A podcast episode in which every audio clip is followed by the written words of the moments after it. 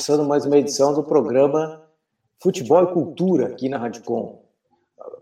É, Futebol e Cultura que tem na condução eu, Roger Pérez, junto com Felipe Vidinha, acompanhado daqui a pouco, acho, com, com o André Carvalho, o Fábio Rosário também daqui a pouco está chegando por aí, o nosso Pelezinho também está estão chegando devagarinho, né? Acompanharam o jogo do, do Inter há pouco, então a gente vai conversar um pouquinho. E lembrando que esse programa é só veiculado nas redes sociais da Radicom, arroba Radicom Pelotas no Twitter, arroba Radicom Pelotas no Facebook e arroba Radicom no YouTube. No YouTube você é, clica e toca o sininho, né? E nos, nos ajuda a construir essa ferramenta de comunicação. E, os, e, o pessoal que mantém esse projeto é os sindicatos bancários, alimentação, a ZUFPEL, a DUFPEL, Sinasef, Metalúrgicos, CEPERS, SIMP, SIMPAF e SIMPAF. Né? Sem diversidade de vozes não há democracia. Então, já vamos dar uma boa noite aí para o nosso pessoal aqui que, tá na, que já entrou aqui, que está nos esperando. Ó, já, o Felipe Vidinha. Tudo bom, Felipe? Como é que tá? Tudo tranquilo? Bem, tudo tranquilo. Uma boa noite aí para todo mundo. Uma boa noite. E o jogo agora, pouquinho? Acabou agora? Então, Inter, Inter molhou para o né? É. É, é o, o, o Inter, eu achei que jogou bem, cara. Apesar do, de todo o problema que teve com a expulsão do Rodinei, achei que foi bem no jogo, sabe? É. O ah, que, que, que tu achou? Tu, tu, tu, tu, só uma, uma, assim, vou fazer o papel do advogado do diabo aqui. É. é... Não que eu seja diabo, né, gente? Eu sou um demônio. O que, que eu ia te falar? Te falar, Vidinha, é, o, o Inter, o Inter é, jogou, jogou, ele podia jogar mais? Ele podia jogar mais? Cara, só vou antes de responder, o André colocou que tá na para subir aí, viu? Se tu quiseres colocar ele. Eu tô aguardando ele aqui, não, não apareceu aqui ainda. É, ele disse que colocou no. Bom, mas enfim, é, eu acho que, cara, é, é, assim, acho que o Inter tem feito até para chegar nessas alturas do campeonato, é, sendo favorito ao título até, né, antes de começar o jogo com o Flamengo. Eu acho que, assim, é quase um, um trabalho extraordinário que o Abel fez com as peças que tem, né, cara? E acho que jogou bem, acho que a expulsão prejudicou o Inter, mas é, a gente sabia já, né, que o Flamengo tem muito mais elenco, muito mais time, né, para bater o, o, Inter. Não, não seria algo que ninguém estivesse imaginando. Agora, agora ficou bem difícil. acho que é muito improvável, apesar do, do Inter poder vencer o Corinthians na última rodada, que o Flamengo deixe escapar. Mas futebol é futebol, né? Futebol, futebol. Então vamos dar uma, uma boa noite, boa tarde, bom dia lá pro, pro Alexandre, o Alexandre Pelezinho. E aí, Alexandre, tudo tranquilo? Futebol é futebol, é isso aí. Fala, galera! Domingo é, muda. isso aí, tamo junto. É, tamo junto, galera. Boa tarde, boa tarde aí, o pessoal do Futebol e Cultura. Nosso amigo André Carvalho tá aí. Subimos junto, pai. É, isso aí. Muito obrigado aí de novo, mais um programa, né? Eu vi que vocês já estavam comentando aí sobre, sobre a Série A, né? E é isso aí, vamos que vamos, né? Foi um, não sei se já já estão no debate aí do, do jogo da Série A, mas hoje aí já tem bastante coisa aí para falar no futebol e cultura, né? Beleza? É, gente falando vamos. do jogo que recém acabou, Alexandre. Boa tarde para ti. Isso. Boa tarde, boa tarde, boa tarde, Felipe Vou te passar a mesma Roger, pergunta que o Roger me fez, André Alexandre. Carvalho. Vamos lá. A, a, o Roger me perguntou se eu achava que o Inter podia ter jogado mais. O que, que, que tu achou da atuação do Inter hoje? Foi, não, eu acho que eu, eu acredito, né, que, que jogou no limite, né? Jogou no limite e até a, a, a expulsão, né? Uh, daí desconfigurou o Rogério Senna aí também deu uma desconfigurada também no time, daí depois ele. Mas eu acredito que jogou no limite.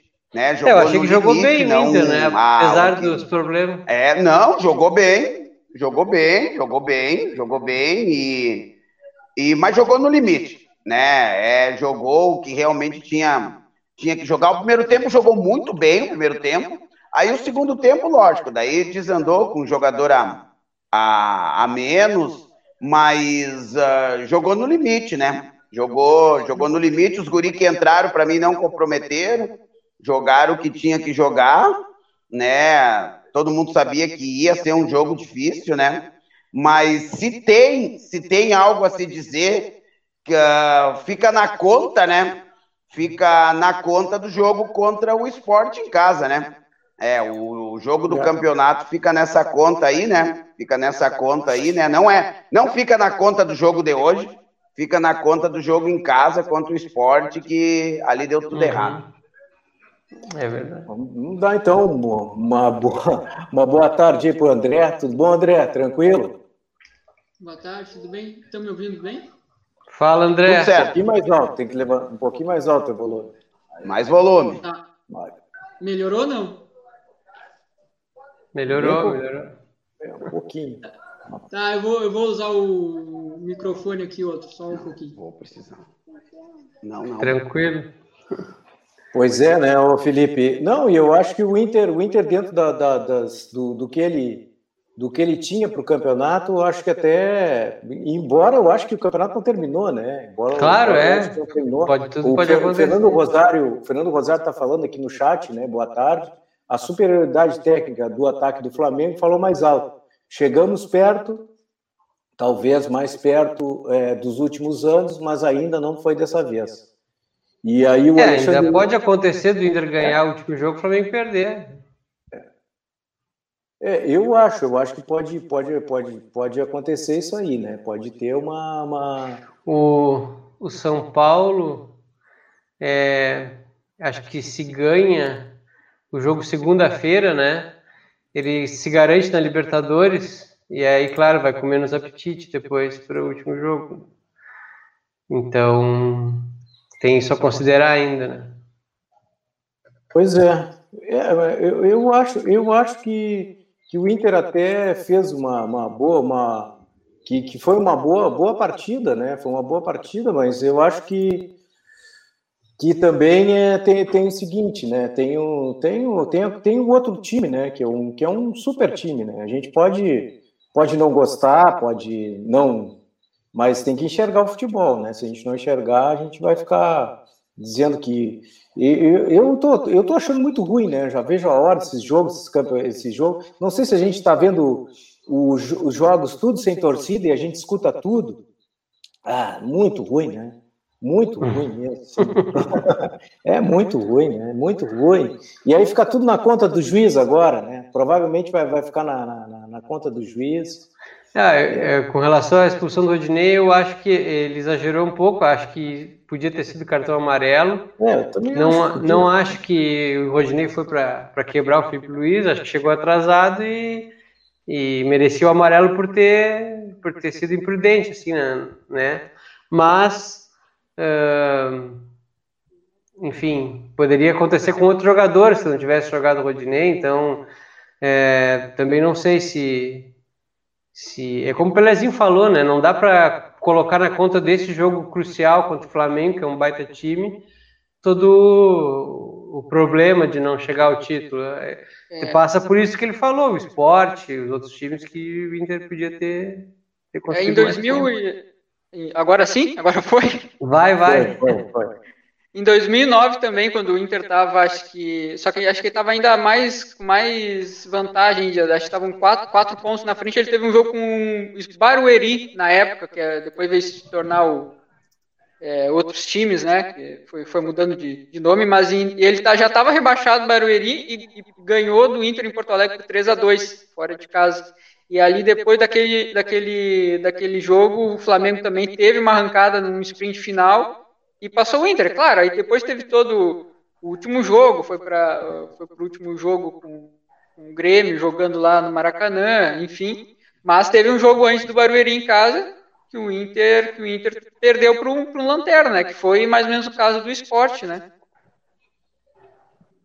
E tudo, tudo, tudo ficou para a próxima rodada, né? Não tem nada definido. Mas ainda é, nada... isso também, isso aí também é comentar. É, ainda com a configuração ainda é, é, está bem aberto, né? Com hum. São Paulo ele vai jogar para entrar direto no, no G4 também vai, não vai querer entregar a faixa para o Flamengo, né? Também é, mas isso que eu estava falando, André. Claro, entregar a faixa ainda segue, mas na segunda-feira o São Paulo ganhando do Botafogo se garante, né? E aí vai, vai ter menos apetite, digamos assim, no último jogo contra o Flamengo. É, ele tem, eu não sei quanto, uh, agora eu me esqueci quantos pontos o, o Atlético Mineiro está atrás do São Paulo. O Atlético Mineiro tá, passou, né? O São Paulo ganhou agora do esporte, se não me engano. Ah, ah sim. Tava 2x2, né? Não ah, sei. ah, tava 2x2? Bom, mas tá com 65 pontos o Atlético e 63 o São Paulo. É, mas o São Paulo vai lutar, porque cada posição vale ganhou milhões. Ganhou 3x2 o Atlético. Já ganhou? ganhou ah, é, tava, é, então foi no finalzinho o outro gol, porque tava 2x2, né? O Thiago Neves tinha empatado. Isso, tá, ganhou 3x2, no finalzinho o Marrone fez. E, gente, vamos, vamos trazer as atrações aí, então, do, do, do que vai vir hoje aí no Futebol e Cultura. Vamos ver aqui. Eu acho que eu tenho. Opa, ei, coisinha aqui, vamos, mas. Vamos que vamos, né? Tem, vamos lá, vamos trazer coisa. as atrações. Tem bastante coisa. Hoje a gente vai. O, o card principal é, é o Gauchão, suas histórias, né? Espaço Torcedor Espaço Torcedor é com o Rafael, com o Rafael. O, o Rafael vai, ele que é diretor da torcida organizada Máfia Chavante, vai falar sobre o, é, o anti, a torcida antifascista, né? Nós vamos conversar. A resenha cultural com o Pelezinho vai ser o Tommy Homem, né? Pô, olha, muito bom mesmo. Vamos falar da She Believes Cup, né? O André tem aí. A Série A, que a gente já comentou alguma coisa aí depois. A Champions, aí com Vidinha, com Felipe Vidinha. E é basicamente isso aí. A gente vai conversando com vocês daí e a gente vai trocando uma ideia aí com o pessoal. O Alexandre Luna aqui, agora aqui no, no, nos comentários falou, né? Rodrigo, o Rodrigo Dourado acha ruim que a CBF queira que o Flamengo ganhe Brasileirão, ponto de interrogação. Eu também acho. Esse é o motivo pelos quais torço contra a seleção contra a CBF, né? No caso, a seleção da CBF. Mas o, o, a Federação Gaúcha quer que a dupla Grenal sempre ganhe o gauchão. Como pelotense, como pelotense, achas bom isso? Anti-Grenal, não elitização do futebol, futebol para todos. Tá, tá aí, tá dado o recado aí do Alexandre Luna, né? Falando aqui para os ouvintes e te, melhor telenautas da. É, o que a gente havia comentado, acho que uma vez, né, Roger, sobre pegar o, as decisões da CBF a nível nacional, favorecendo um, outro, um outro clube, principalmente do São Paulo, Rio de Janeiro. Depois, quando vai levando isso para outros lugares, é, é, as, essas mesmas relações de poder se manifestam na, na FGF, com a dupla Grenal e, o, e os outros times do interior, né? Claro, tem. Isso. Se fosse só a, a a distribuição de cota, né, que é da televisão, já, já, já seria já uma coisa muito injusta, né? Mas aí depois tu vai partindo para outros, né? Os horários dos jogos, é, o, é, como é que é aquele o, o teto do, dos ingressos, dos valores dos ingressos também, a, a, o próprio retorno que a Federação Gaúcha dá para os clubes do interior, enfim, as mesmas relações que a CBF tem com os clubes de lá, acaba tendo a FF aqui, né? Hum, exatamente.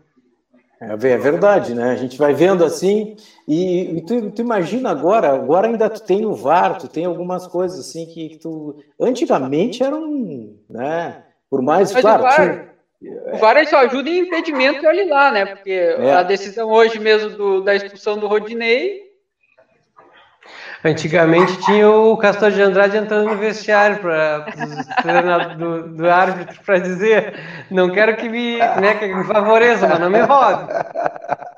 Ele chamando o árbitro no meio do jogo para conversar com o árbitro amigavelmente. É, é. Mas hoje tu tem o, a grana, o dinheiro, né? Que fala alto. Ah, é. ninguém sabe quem é, mas ele entra e o. Hoje tem o Pix, né? Rua, é, hoje tem o Pix. O Klaus, pra rua e deu. Se vocês, se vocês observarem os outros jogos do Klaus, ele é um dos juízes mais caseiros, assim. Ele o Wagner Nascimento também é outro. Mas acho que é um dos juízes mais caseiros que tem. Até por isso que está ali no quadro da CBF, que ele sempre vai mais, sempre apita pelo resultado assim do time da casa, nunca tem uma decisão assim muito polêmica, assim. É, é aquele árbitro que, que vai galgando o espaço dele sempre, né? É, aí o torcedor, né, é. André? Aí tá mais o torcedor ah. que. não, mas... É, eu, não, eu, eu, eu, eu, eu, acho, eu, eu acho que o, a questão da. Até eu estava conversando com né, os boleiros ali, né, de perguntar se era para vermelho ou não. Daí eu perguntei primeiro se todos que estavam ali tinham jogado bola, né, em primeiro lugar, né? Porque acontece esse lance né? Ele, ele é um lance interpretativo, né? Ele não foi para então, quebrar, né? O Pelezinho. É, exatamente, entendeu? Uma, uma, uma coisa é tu dar um pisão, vamos dizer, tipo o cara de costa, né? Vamos dizer assim, o cara de costa, né? Então, aí sim, aí tu vê que é na maldade, entendeu? Tu pisa ali e para quem jogou bola sabe que dói, né? Porque você pega uh, sem proteção nenhuma ali, né? porque você pega entre a chuteira e a caneleira, né? Aquele espaço ali não tem proteção nenhuma, quem não usa faixa. E vocês viram que o Felipe Luiz, ele tira, ele tá com uma meinha curta de passeio, né? Por baixo da área, ele não tem proteção nenhuma ali, né? Então provavelmente deve ter do. É, tava com uma meinha curtinha ali, né? Aquelas.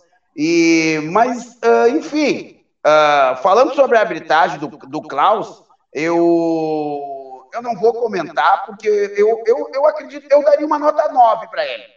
Eu acredito que ele apitou bem, eu acredito que ele apitou bem. Uh, o próprio comentarista, né? Achei estranho o comentarista no, no gol anulado, né? O Pedro foi com as duas mãos, né? Empurrou o cara, né? É e ele foi lá e, e, é, isso. Ele disse que não daria falta, mas foi falta. Mas foi falta, né?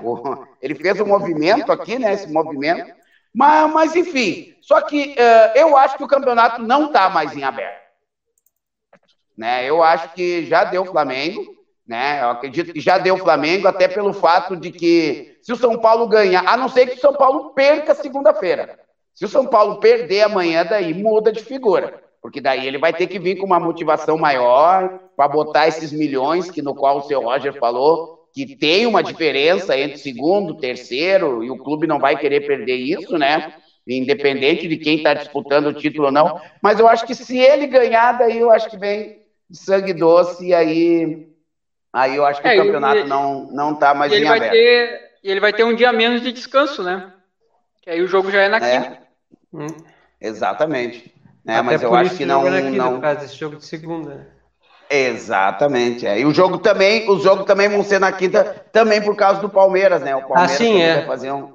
É, vai fazer um, um. Mas eu acho que o campeonato não está mais em aberto, mais para o grupo do Inter, falando em Esporte Clube Internacional.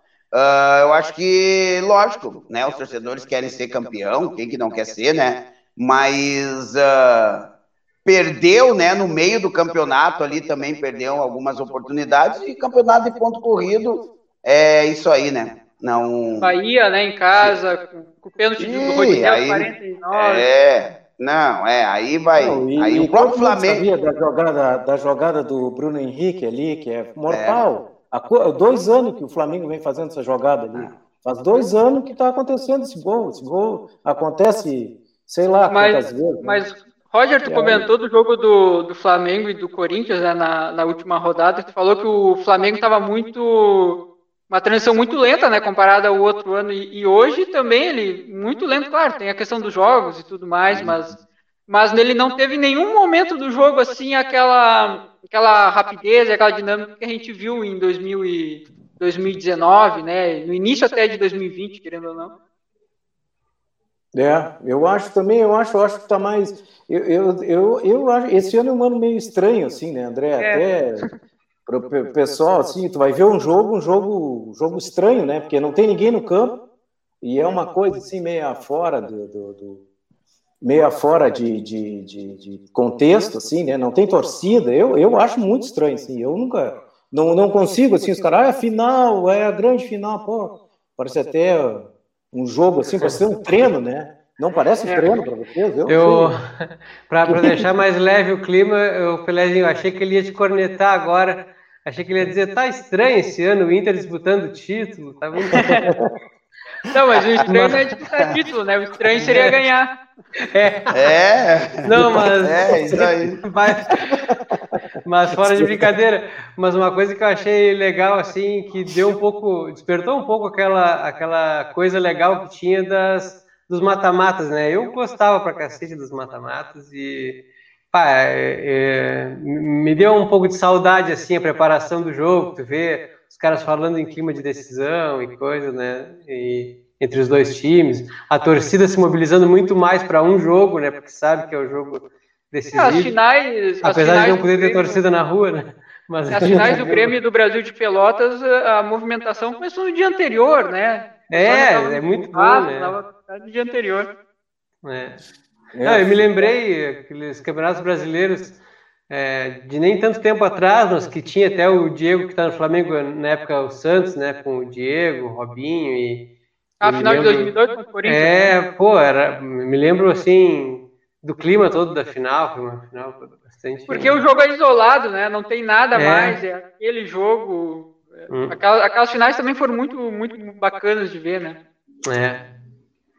É, futebol é, mas não, não, eu acho que não tem nada definido, né? Por mais que a gente, eu, eu não sei, eu, eu às vezes eu às vezes o juiz dá, tipo, é, acontece isso aí, né? Acontece. Eu, eu mesmo que torço para time do, do interior, eu já estou mais que acostumado de. Quando vê o Ciola aquela vez com o Luan lá, lá, no, lá no. Exatamente a que eu ia te, te citar. Era, era o. Não era, não era, era o Daronco, né? amarelo. Eu, Daronco, o Daronco, é, é, o Daronco. É. Eu, eu, já, eu, meu time, meu time é. então. Não, e teve depois do Leandro Leite, não teve um lance parecido também? Eu ele deu um amarelo. Ou foi ele? Não, ele não deu, me... deu, deu pro Ciola, te lembra do Ciola? Não, nem Sim, foi o Ciola que foi. foi o Ciola. Não, acho que era antes do Ciola ainda. Subiu de cabeça com, com, com o Luan, o Luan caiu, bas, tocando na ah, cabeça, ah, cartão.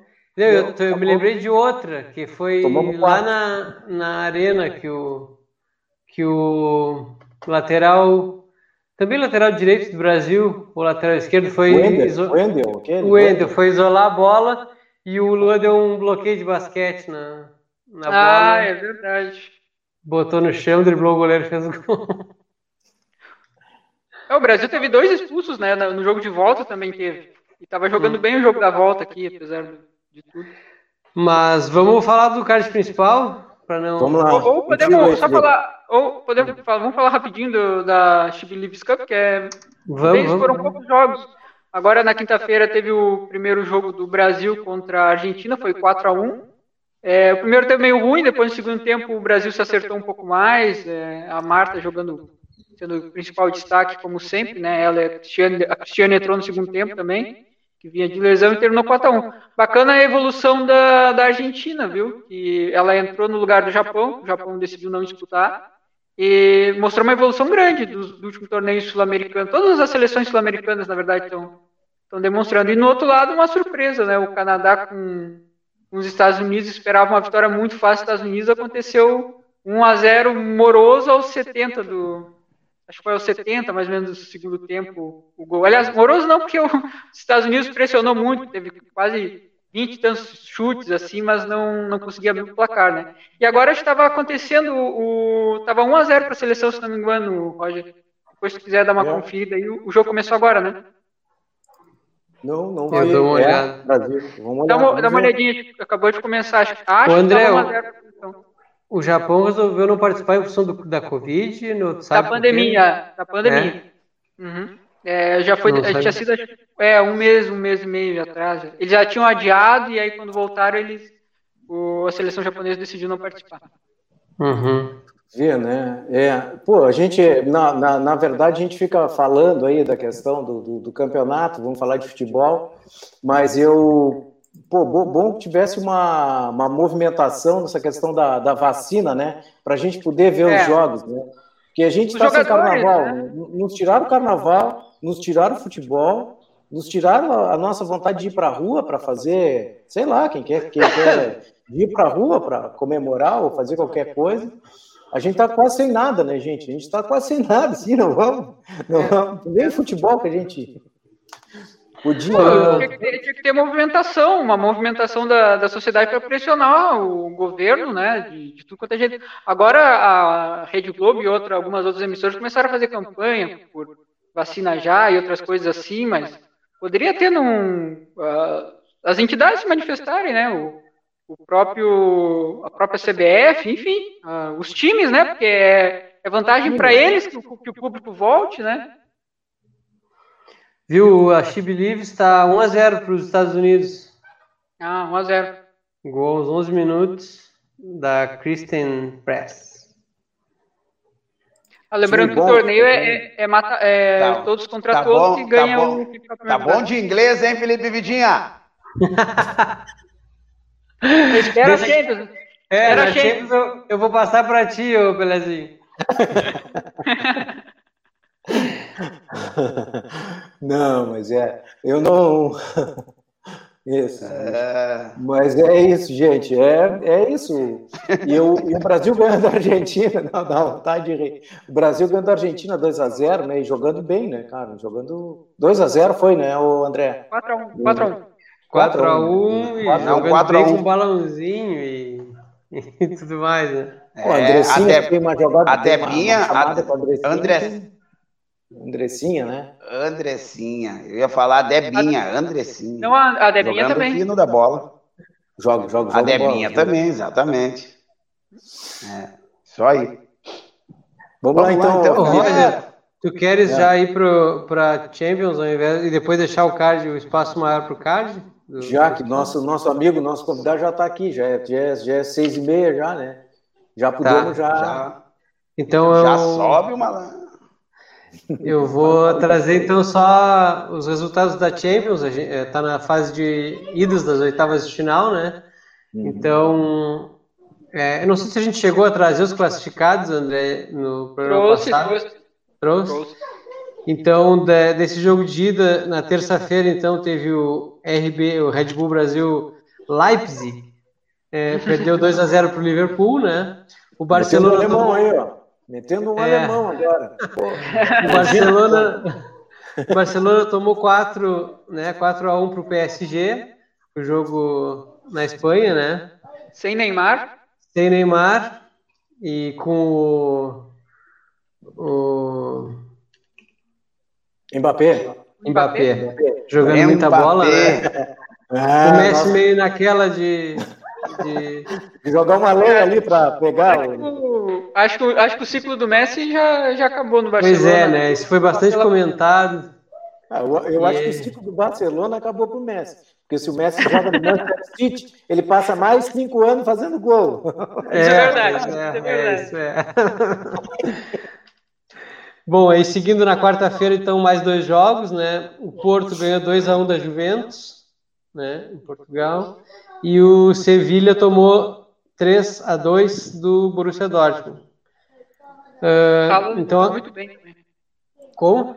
O Haaland, o atacante, tão oh, comentado, é, muito bem de novo.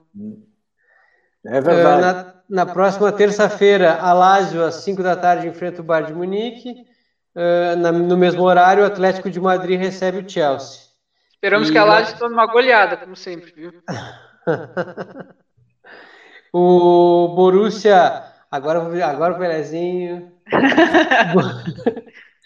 o Borussia Mönchengladbach, Pelezinho. Ô, você saiu bem. Que que é isso, hein, pai? Pega o Manchester é. City, que tá voando, né? Hoje eu vi o jogo do Manchester City pelo, pela Premier. E tá louco, né? Que piada que ah, é. Não, a diferença é. Bah, qualquer time do Brasil não, não chega e no mesmo horário, o Atalanta recebe o Real Madrid, né? Atalanta que é, é, se classificou em segundo lugar no mesmo grupo do Liverpool, né? É, foi na última e, rodada, eu acho, inclusive. Pois é. Uh, e depois, na outra terça, para finalizar as oitavas de final, então, a Juventus recebe o Porto. Não, aí já. Aí já volta, né? Aí já já volta, é. A Juventus aí, recebe aí o Porto. Já é a volta. e o Borussia Dortmund recebe de volta o jogo da volta ao Sevilha. É isso aí, então. A Libertadores começa agora também, né, né Felipe? Pessoal, começa essa semana a pré-pré-pré-pré-Libertadores. É, uma das pré. No Uruguai, né? Parece que é no Uruguai o primeiro jogo, né? É, é no Uruguai. Ah, eu, sei, eu, sei, que a ESPN tá, tá anunciando. Eu, eu escutei assim por cima. Tá anunciando, é um ah, jogo no Uruguai. Vão, eles vão dividir com a Fox, né? É, na verdade a ESPN comprou a Fox, né? A é, Disney, na verdade é um, é, a, o, o ECAD, aquele, a, a, lançou uma nota dizendo que ia investigar, porque seria monopólio de comunicação, mas é, é tudo para inglês ver, né? Aí fizeram um, um, dividiram como se fosse duas empresas, e aí os, os da Fox fazem programa na ESPN e vice-versa. Aí virou duas, virou duas empresas distintas. É, virou duas empresas. Eu, eu sei que, que eles vão transmitir. Mas é tudo o... Disney, tudo Disney. Tudo grupo, grupo Disney. Disney. né? Parece que tem streamer agora da Disney também, né? É uma, coisa, uma loucura, né? Agora tu tem Netflix, é, Amazon, não sei o que mais, HBO. Tem... Se tiver que comprar tudo, tu vai pagar uns 250 por mês. Ou... Não, para fora, para fora, para fora. Para fora. É, é, caro mesmo. O troço tá. Virou. Bom, agora é o monopólio mesmo privado, né? O monopólio do monopólio. É, o privado do privado. É Roger, aí. o jogo que tu falou da Libertadores no Uruguai é o Liverpool Montevideo com a Universidade Católica. Às Liverpool está liderando. Nove e meia, né? Nove e meia, terça-feira, isso. Boa, vale a pena acompanhar, hein? Vale é, acompanhar. O, o, Liverpool está liderando o Campeonato Uruguai e vem muito bem. Acho que a última partida ganhou até de 3, foi de 3 a 0 do, do Danúbio, se não me engano, no último jogo. Está liderando o Campeonato Uruguai, pelo menos. Ontem, só, só a última coisa, eu olhei ontem o Campeonato Argentino, um pedacinho do jogo. É, River Plate e. E Rosário Central. Rosário Central. E tá ficando bonito o campo do, do River Plate, hein? Tu viu? Vai baixar, a torcida vai ficar do lado. Tá massa. O, o, o, Liverpool Montevideo ganhou 3x0 do Defensor Sport, André. Defensor Sport, isso, isso. Tinha 3x0 no Danúbio, foi na outra rodada. Isso. E é líder mesmo, tá com 21 pontos, o mais próximo 16 pontos. Eu acho que foi, é, tá, foi a sétima ou oitava rodada, eu acho. É. Não, tá quase, quase, 100%, de, é, quase 100% de aproveitamento.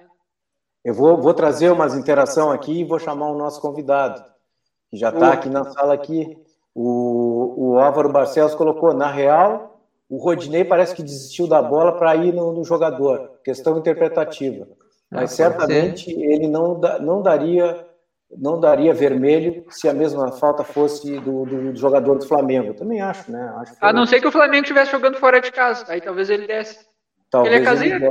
Ele é, é, talvez ele desse. É, é que o Flamengo é, é, é, uma fazenda, né? Não dá, não dá para. é uma fazenda. Gente, eu vou chamar o nosso convidado aqui, o, o Rafael. Tem mais alguma coisa aí para a gente colocar agora? Ou vamos, vamos, já vamos com o Rafael aqui. Já está na linha. Aqui. Só para a gente trazer os dois. Só para a gente trazer os dois. Acho que para mim, os dois destaques aí da Champions League, só para a gente fechar. Haaland claro. e Mbappé, né? É, é, foram os que destruíram aí no meio da semana, né? Dois super jovens, né, Pelezinho? Dois abaixo dos 20 anos. Dois jovens. Exatamente, isso aí. O Haaland, esse é bom jogador mesmo, né? É. é. Ah, a tá potência que ele tem com, com, os dois pés é impressionante, tanto de esquerda quanto de direita. É um absurdo. Um alemão grande, né? Viu? Um baita é, cara. 1,90m quase, 1,89m. Ele é então, dinamarquês. É, dinamarquês. É, dinamarquês. Quantos anos tem ele, o Tem André? 19. 19, se não, não estou enganado. Porra. Então tá, vou trazer o Rafael aí para a gente conversar com o Rafael. Olá, e aí, Rafael, tudo bem? Tranquilo? Boa noite, Roger. Boa noite a todo mundo que está aí presente. Quero comentar a todos que nos assistem. Estava assistindo vocês, papo bem interessante. Agradecer a oportunidade de conversar com vocês nesse programa. Acho que vai ser um papo bem legal. Tudo bem com vocês? Tudo tranquilo. Beleza. Obrigado por ter aceitado o convite aí, né? Rafael, que é que é diretor da, da torcida Máfia Chavante, né? Também e um dos líderes do anti, do, da torcida antifascista, né, que está junto com a, com a máfia, né, que é uma, coisa. Então a gente vai, vai conversar então, Rafael. Parece que tu é, tu é lobão, né? Foi isso aí que tu me disse, né? Não, não. Olha, já começando. Pô, cara, cara. Eu quero me chamar uma universidade. Ah, não, vou me Pau, seu, seu, seu Roger. Não dá, aí não tem como. Seu Roger, entra, seu Roger entrou estilo Rudinei por cima da bola agora, aí, Rafael? Aí. Não quero ser expulso, não quero ser expulso. Já vai, já vai ser expulso. Se fosse pro VAR, hein, ô Roger, tu te complicava? Complicava mesmo. Mas eu tô, tô brincando porque eu conheço o Rafael, conheço o tio dele, né, que é o Manuelzinho, né, Manuelzinho Porto. E... Folclórico no Brasil, né, Manuelzinho? É, Manuelzinho, pá. Manuelzinho é aquela cerveja dele na, na frente do bar ali. É um clássico. É um clássico. Tradicional, né? Sempre, tradicional. Não, eu ia te perguntar uma coisa, Rafael. Como é que tu virou chavante? Conta para nós aí, que é espaço torcedor é mais ou menos assim. Aí depois a gente vai conversando. Ah, eu feliz com um papo, bate-papo assim, mais contraído, que acho que até é mais é. gostoso de poder assistir. E a gente pode falar umas bobagens de vez em quando. Mas assim, olha, o que acontece? Eu tive a sorte, né? Graças a Deus, minha família inteira é chavante, não tem pelotas, feliz com isso. E eu morava uma quadra do Brasil, né? Então, desde que eu vim para Pelotas, né? Eu não sou de Pelotas, sou nascido em Cascavel, meus pais são daqui, mas eu vim para cá com 3 anos de idade, então sou um pelotense centralizado, praticamente. E aí, então, morava uma quadra do Brasil, né, cara? Então, meus pais são chavantes, não são como eu sou, não, né? Acompanham o clube, mas uh, iam jogos, né, esporadicamente. Começaram a me levar quando tinha uns, de uns 7, 8 anos de idade, né? Aquele tempo o Brasil jogou com o Havaí, jogou com o Bangu, então faz um bom tempo. E aí, então, comecei a frequentar a Baixada com eles. Né? Aquele tempo a do Brasil era bem mais fervorosa, né? Era mijo no bandeirinha, era uma loucura. E aí, então, eu ficava mais para a parte da curva ali, né? Pra, que é, aquela parte da, da garra chavante ali era impossível passar na frente. E aí, então, a gente ficava mais reservado, assim, com meus pais, no jogo. E naquele. Quem, quem nunca foi rebaixada é, não, não, não teve esse privilégio, né? Uma pessoa que. É até triste na vida, porque tem que sentir a, a energia que é estar no Bento Freitas, ainda que nem seja torcedor do Brasil, mas a torcida do Brasil ela tem uma energia diferente, ela tem uma, uma forma diferente de torcer, que é reconhecida nacionalmente, né? Até pela questão uh, histórica do Brasil não ter títulos expressivos, mas tem uma torcida extremamente apaixonada. Né? Então, a energia da Baixada ela te, te agrada, ela cativa, né? E naquele momento eu comecei a gostar muito, só que, claro, eu era uma criança, então eu ia com meus pais. Quando eu comecei a ter oportunidade de, de ir aos jogos uh, com regularidade e mais independente, forma assim, meus pais, quando eu tinha uns 14 anos, né? Que aí quem me levava era o Manelzinho, né? Ele mentia para minha mãe que ia ficar comigo, ele me levava o jogo e eu já ficava na marcha naquele tempo, né? Ainda observando, né? Não entendia nada de torcida e nada né, daquele mundo ainda, mas aí já estava me inserindo no grupo, né? E ali a, a, a, nossa paixão vai só crescendo, né? Eu morava numa quadra do clube, então vivi o clube o tempo inteiro todos os jogos eu, eu tentava fazer uma, fazer parte, naquela época o ingresso era bem mais barato, mas também não tinha renda. Então eu tinha que correr atrás, fazia pedágio desde cedo. Uh, enfim, a gente dava um jeito de poder assistir o jogo. Entendeu? A minha mãe até achava engraçado às vezes que eu ia viajar para excursão com 16, 17 anos, ela disse, onde é dinheiro? Não trabalhava, né? Eu fiz dinheiro no, no sinal lá. E a gente ia, então acompanhava o clube de todas as formas que pudesse, dentro das limitações que tinha. E aí sim, aí desde os meus desde que eu tinha, acho que 16 anos, né? Foi 2006, 2006 eu já comecei a ir em tudo que eu joguei no Brasil. A partir daquela série C de 2006, eu já participava, inclusive, eh, os da parte da diretoria, mas mais como um curioso interessado, né? Porque era um guri ainda. E, mas aí a gente começou a ir em tudo que é jogo, tive a primeira excursão, né, que foi Caxias, inclusive, que era mais perto, era mais fácil convencer meus pais a deixar, né? Porque todo mundo sabe o Brasil, historicamente, na década de 90, as discussões no Brasil era uma loucura, né? Então, hoje em dia, graças a Deus, é tudo bem diferente, bem mais tranquilo. E aí, então, neste momento, comecei então, a ver o Brasil diariamente, participar eh, de torcida, participar dentro do clube. Então, que a torcida é muito mais do que só torcer nos 90 minutos, né? Então, a gente faz ação social, a gente busca a forma de, de, de ajudar o clube, enfim. Foi assim, mais ou menos, a minha história, né? E acho que é uma história que é difícil de explicar como é que tu, sente uma paixão, que a paixão era sentida, não é explicável. Assim. Mas eu acredito que seja muito a questão da energia, da, dessa, dessa magia que é o Bento Freitas, que o Brasil torna uma parte do nosso coração, né? uma parte da nossa vida. Não, é, mesmo que eu tenha compromissos de, de, trabalho, de estudo, o Brasil é uma coisa que eu nunca deixei de lado, nunca vou deixar. Esse, esse é o meu objetivo, é estar sempre presente no clube para fazer um crescimento dele. Falo demais. Aí, gurizada, aí, pergunta. Eu tenho, a gente, acho que foi o primeiro espaço do torcedor, né, Roger? A gente chamou o Miro Rizoma, que ele é de BH, que é um músico e tal, e a gente fez perguntando para ele qual era, qual era o que, que ele tinha sentido assim, diferente da cidade de Pelotas, para os outros lugares.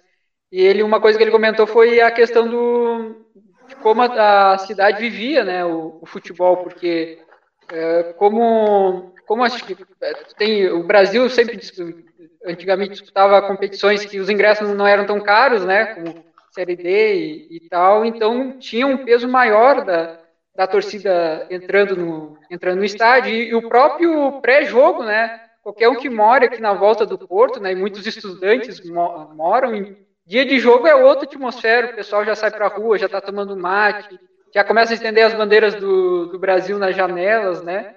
É difícil não é difícil não o pessoal não se envolver. Tanto é que a grande maioria dos estudantes de fora que gostam de futebol e vêm para Pelotas acaba se tornando chavante. Naquele jogo do, do Brasil do, contra o Flamengo pela Copa do Brasil né que foi 2 a 1 um, com gol do Nena aos 49 do segundo tempo encontrei um, um rapaz que era eh, carioca né torcedor do Flamengo. Encontrei na fila do Brasil eu disse cara não vai ter torcida do Flamengo? Disse, não cara eu, eu sei que eu sou flamenguista, mas hoje eu vou ter que ir na da, da, da torcida do Brasil, não vou perder essa oportunidade. E eu queria saber de, de ti, assim, se tu já, já morou em outra, em outra cidade, Rafael? Sempre, sempre foi aqui em Pelotas? Sempre morei em Pelotas. Desde, cara, quando eu tinha até 3 anos de idade, eu não consigo nem lembrar direito como é que era morar em Cascavel. Só que tu... morei aqui. Acompanho o clube muito, tudo que é cidade, né? Eu acho que já viajei na verdade, só não consigo ir quando é muito longe pela questão de emprego. É, não tem como viajar por mais dois, três dias. Mas até Santa Catarina já fui em tudo que é lugar. E tu já viu esse pessoal que, entre aspas, se converte em torcedor do Brasil, que vem de fora para cá? Muito, muito, até porque, na verdade, como a torcida organizada, ela tem contato com muita gente mais jovem, né? Então, seguidamente, a gente tem contato com outros uh, estudantes que vêm para cá, que são torcedores de outro time, inclusive até de organizadas, de que vivem futebol mais assiduidade, eu diria assim, nessa questão de torcedor, né? Então a gente já teve contato, inclusive diversos integrantes que passaram na torcida, que foram de São Paulo, do Rio, da Bahia, de Porto Alegre. Tivemos um torcedor de Porto, que, que morava em Porto Alegre, se mudou para cá para poder ir nos Jogos do Brasil e aí arranjou um emprego e ficou um tempo na casa de, de uns amigos para poder ver o Brasil. E, então é bem assim, é, bem fantástico essa, essa paixão, porque ela cativa não só os conterrâneos, não só quem é pelotense, né? O Brasil, felizmente, tem essa, esse reconhecimento nacional, né? Nacionalmente, onde o Brasil for jogar, vai ter torcida do Brasil, onde já foi aplaudido por diversas torcidas de times maiores, entre aspas, né? Porque o Brasil é um time exterior, né? Então a gente tem que ser realista. Aí tu pega times grandes como Cruzeiro, Flamengo, diversos, uh, São Paulo, vários já nos aplaudiram, já tiveram é, uma grande admiração pela gente. Eu acho que isso é muito pela questão da, dessa magia que eu falo. É, eu, eu, agora, recentemente, né, quando tinha jogo ainda, passou por uma situação meio complicada, e aí a gente fez uma força incrível para que a direção do Brasil baixasse o ingresso a 10 reais.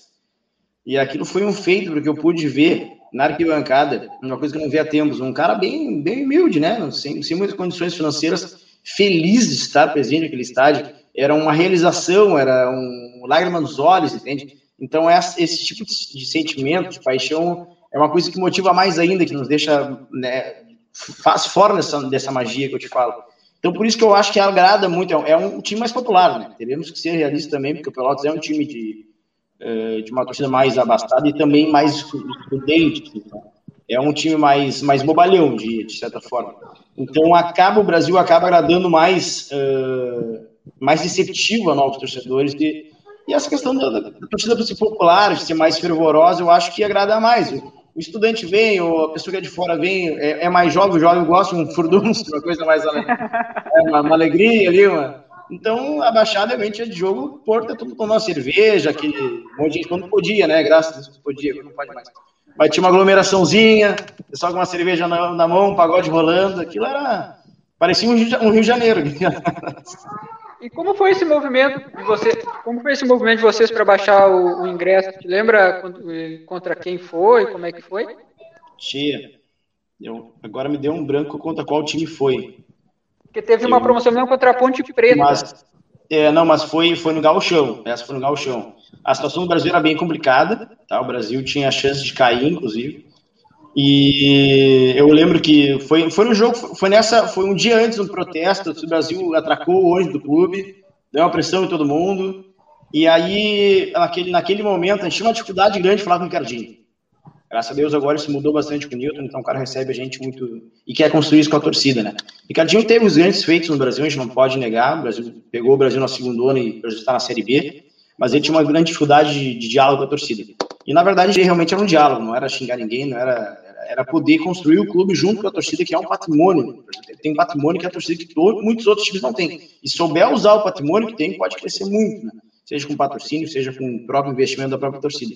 Então nós tínhamos essa crítica forte. E ele não recebia. Daí eu chamei um grande cara, que é o Giovanni Alcântara, Giovanni, que, é um, que era o vice-presidente de futebol, disse, cara, a gente precisa ser ouvido.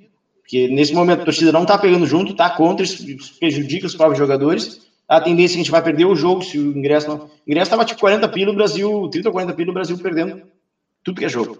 Tipo, cara, ou a gente baixa agora, ou vai dar merda. Tipo, vai, vai, vai, a gente vai perder o jogo, a torcida vai ficar louca e a gente vai, nossa tendência é ser abaixado. E ali o Brasil ganhou, depois teve uma maré de vitória e ficamos tranquilos.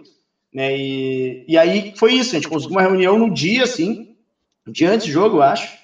E aí, depois do Brasil já ter ocorrido esse, esse protesto que atacaram os do Brasil, né? Mas não houve nenhum quebra-quebra, nada, foi mais uma pressão realmente. E aí, então, eles entenderam que é necessário jogar junto com a torcida, precisa trazer a torcida para te ajudar. A gente queria estar junto, né? Mas para isso a gente precisa convocar, e a gente sabe que a realidade da torcida do Brasil, por ser um clube popular, de, de camadas de pessoas menos abastadas, menos mais, né, mais população mais da periferia, a gente precisava chamar esse, esse povo lá para dentro para cantar, para empurrar o time. Foi o que foi feito. O ingresso ficou 10 reais, nós ganhamos aquele jogo, não consigo recordar agora qual time foi. Mas foi uma grande vitória, assim, depois o Brasil começou a ganhar novamente, aí o negócio deu certo, assim, se, se, se, se ajeitou, né? Não como a gente quer, mas já não ia cair, isso era um grande feito, né? Foi mais ou menos assim. Felipe. Vou eu, Rafael. Uh, obrigado por, por, aceitar o convite da gente mais uma vez. Isso, Felipe.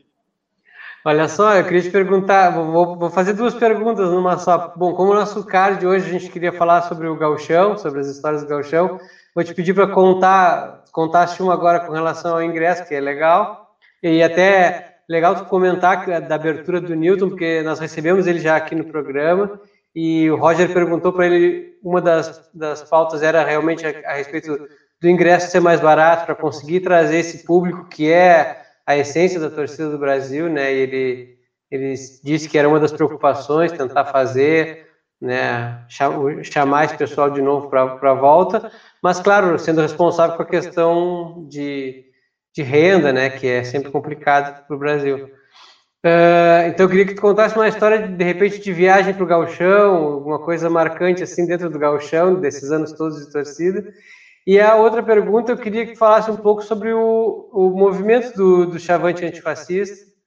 Uh, acho que tudo que a gente está vivendo hoje em termos de pandemia, de limitação, tem muito a ver com a questão do, do fascismo, né? Então, já queria abrir o espaço para tu falar um pouco disso, mais. Show de bola, agradeço o espaço, é uma honra conversar contigo, Vidinha. Sabe que feliz de participar aqui contigo e a gente poder bater esse papo. Pô, que isso, obrigado. Nós já de temos, um cara sei que é fantástico. E, e assim, olha, o que, que eu te falo, cara? Eu quero, eu vou contar duas histórias, uma bem resumida, mas que é bem divertida que a gente tem que contar. É, é uma dificuldade conseguir um ônibus patrocinado, né?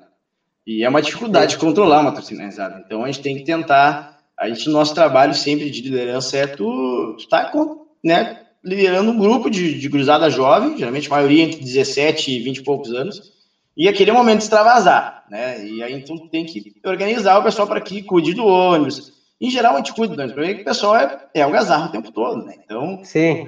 é um, uma coisa bem empolgada. Então, o motorista tem que saber que vai estar tá dirigindo, é, mexe para cá, mexe, é brincadeira para lá, brincadeira para cá, faz parte, né? Então é difícil conseguir pegar um ônibus para torcida organizada, começa por aí. Nós tínhamos uma empresa que sempre, sempre colocava para nós, a gente cuidava, cuidava do ônibus, né, dentro da medida possível. E eles gostavam também de viajar com a gente. Eu não sei como. Mas, enfim, o que acontece? Eles tinham, eles eram meio assim, meio, era meio nas coxas o negócio. Às vezes tinha um ônibus, não tinha meio que uma liberação, a gente tava nem aí, né, vamos, é. Tinha mais sorte que juiz. E a gente Sim. foi Caxias. E o ônibus que era bom estragou dois dias antes. A gente não conseguiu ônibus. E era um jogo importantíssimo. Era, acho que era uma semifinal de galchão, algo assim. Isso já faz bastante tempo. E aí, inclusive, a RBS ia fazer uma reportagem com a gente, no, ia querer ir no ônibus, tinha conversado com a gente, não, tudo certo. Tchê, o único ônibus que sobrou para a gente poder ir para Caxias era um escolar. O ônibus não tinha banheiro, não, era, era um ônibus escolar, um ônibus de linha. Um, Ninguém ia tomar cerveja até lá, né? Não porque, noção. Então, a gente abriu uma hora da janela do ônibus, uma das janelas, quando a gente abriu, ela já explodiu, ela já estragou. O ônibus era muito antigo. Hoje não passava de 50 km por hora. Nós demoramos 8 horas e meia, Caxias. E eu, por óbvio, a RBS não se animou a entrar no ônibus, né? Eles não quiseram entrar no ônibus. Então eles fizeram reportagem, tem, eu não consigo achar esse, esse, vídeo do YouTube agora, mas é, dá para achar. Eles fizeram reportagem de carro atrás do ônibus, filmando o velocímetro, dizendo que a gente não conseguia passar de 50 km por hora, que a gente estava naquele, naquele ônibus. Então, tu imagina a dificuldade, o ônibus sem banheiro, uh, não passava de 50 km por hora, por óbvio, não tinha ar-condicionado. Enfim, mas chegamos a Caxias e fomos e voltamos, foi uma viagem bem legal. Mas eu tenho mais um para contar que é muito interessante. Que é aquela, quando o Brasil subiu da segunda, ganhou do, São, do, da Imoré lá em São Leopoldo, a gente vai, pô, eu já fui, acho que, talvez em 80 excursões ou mais, não sei, perdi já as contas. E aí, mais uma discussão que eu e aí, o Brasil estava bem, tipo, vamos ganhar, vamos subir, é felicidade, vamos comemorar lá, vamos. Era inverno, né, cara? Eu botei minha roupinha, meu, meu moletom, me fardei da torcida e fui. E eu esqueci de levar uma roupa reserva, né? Brasil ganhando, aquela chuvarada, ninguém nem aí pro negócio, invadiu o campo, pulando na posse.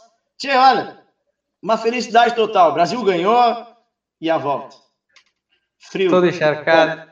Todo molhado. Tchê, eu nunca senti tanto frio na minha vida. Tchê. Porque o ônibus, ainda que tivesse fechado, ele tem fresta. Então, voltei, acho que às 4, 5 horas de viagem, porque o ônibus também demora mais que carro, né, tchê, mas com muito frio. Quando eu cheguei em casa, eu queria uma, uma ducha quente. Acho que eu fiquei uma meia hora embaixo do, do banho. Mas era, uma, era um momento de hipotermia, de, fe, de felicidade, não sabia o que fazia, ficava feliz ou ficava com frio.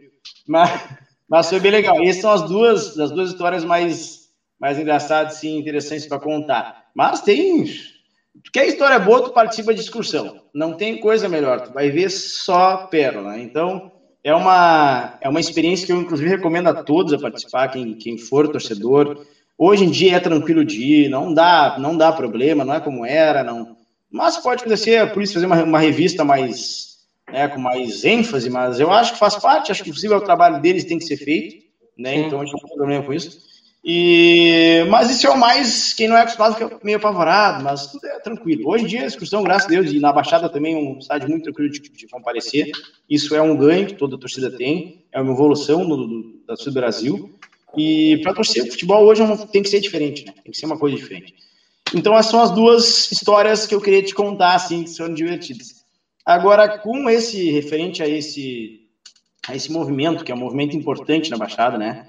Na verdade, a gente gosta de dizer que não há uma, um presidente, não há um líder só. Né? Deixa eu tomar um guardado. Há um chamando de só, um grupo. Vou aproveitar para te perguntar junto nessa questão se teve inspiração de alguma outra torcida, ou enfim. Se... Teve, nessa época, na verdade, tem internacionalmente, eu diria já estava eclodindo vários movimentos antifascistas, porque essa guinada da extrema-direita não aconteceu só no Brasil, né? Ela, ela, acontece com Trump, ela acontece com a influência dos Estados Unidos e diversos outros países, nessa direitização aí, né, que, que eclodiu, a forma de fazer uma política com muita mentira, com muita... Com, uh, evocando muita, muito terrorismo, né, muitas questões que que legitimam essas atitudes irracionais e extremas e também fortalecem grupos que são a escória, né? são, são grupos uh, fascistas, grupos de extrema-direita, racistas, xenofóbicos, xenofóbicos uh, misóginos, uh, diversos sentimentos que são totalmente deploráveis, né? Deviam ser escorraçados, inclusive, no nosso, nosso, da nossa sociedade. Então, fortalece esses movimentos, esse tipo de extremismo. Isso aí aconteceu no, no mundo inteiro. Então, começou a eclodir, porque o antifascismo ele, ele surge para combater o fascismo. Não, não haveria o antifascismo se não, se, se não houvesse fascismo, né? Então, naquele momento, a gente criou o antifascismo aqui no Brasil, de Pelotas, né? No, no, no Chavante, porque. Uh, falo Brasil de Pelotas porque o Bolsonaro falou que era Brasil de Pelotas. Naquele momento, ele dá uma, uma, uma entrevista dizendo que torcia para o Brasil de Pelotas.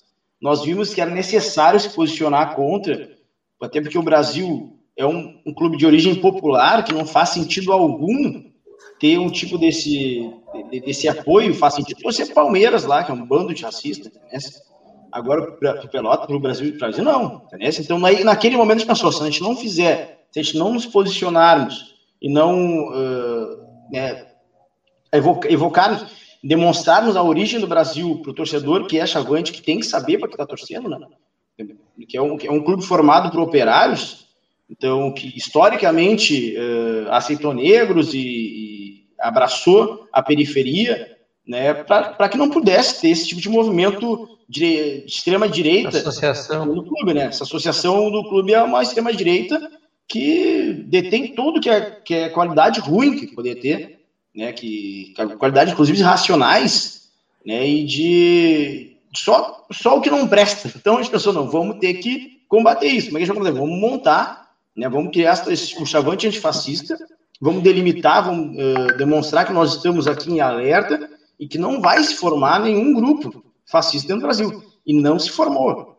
Houve qual, até alguns. Qual ano foi? Desculpa, Martin, qual, qual foi ano após, foi? Logo após essa declaração dele, se eu não me engano, tia, 2016, não, talvez.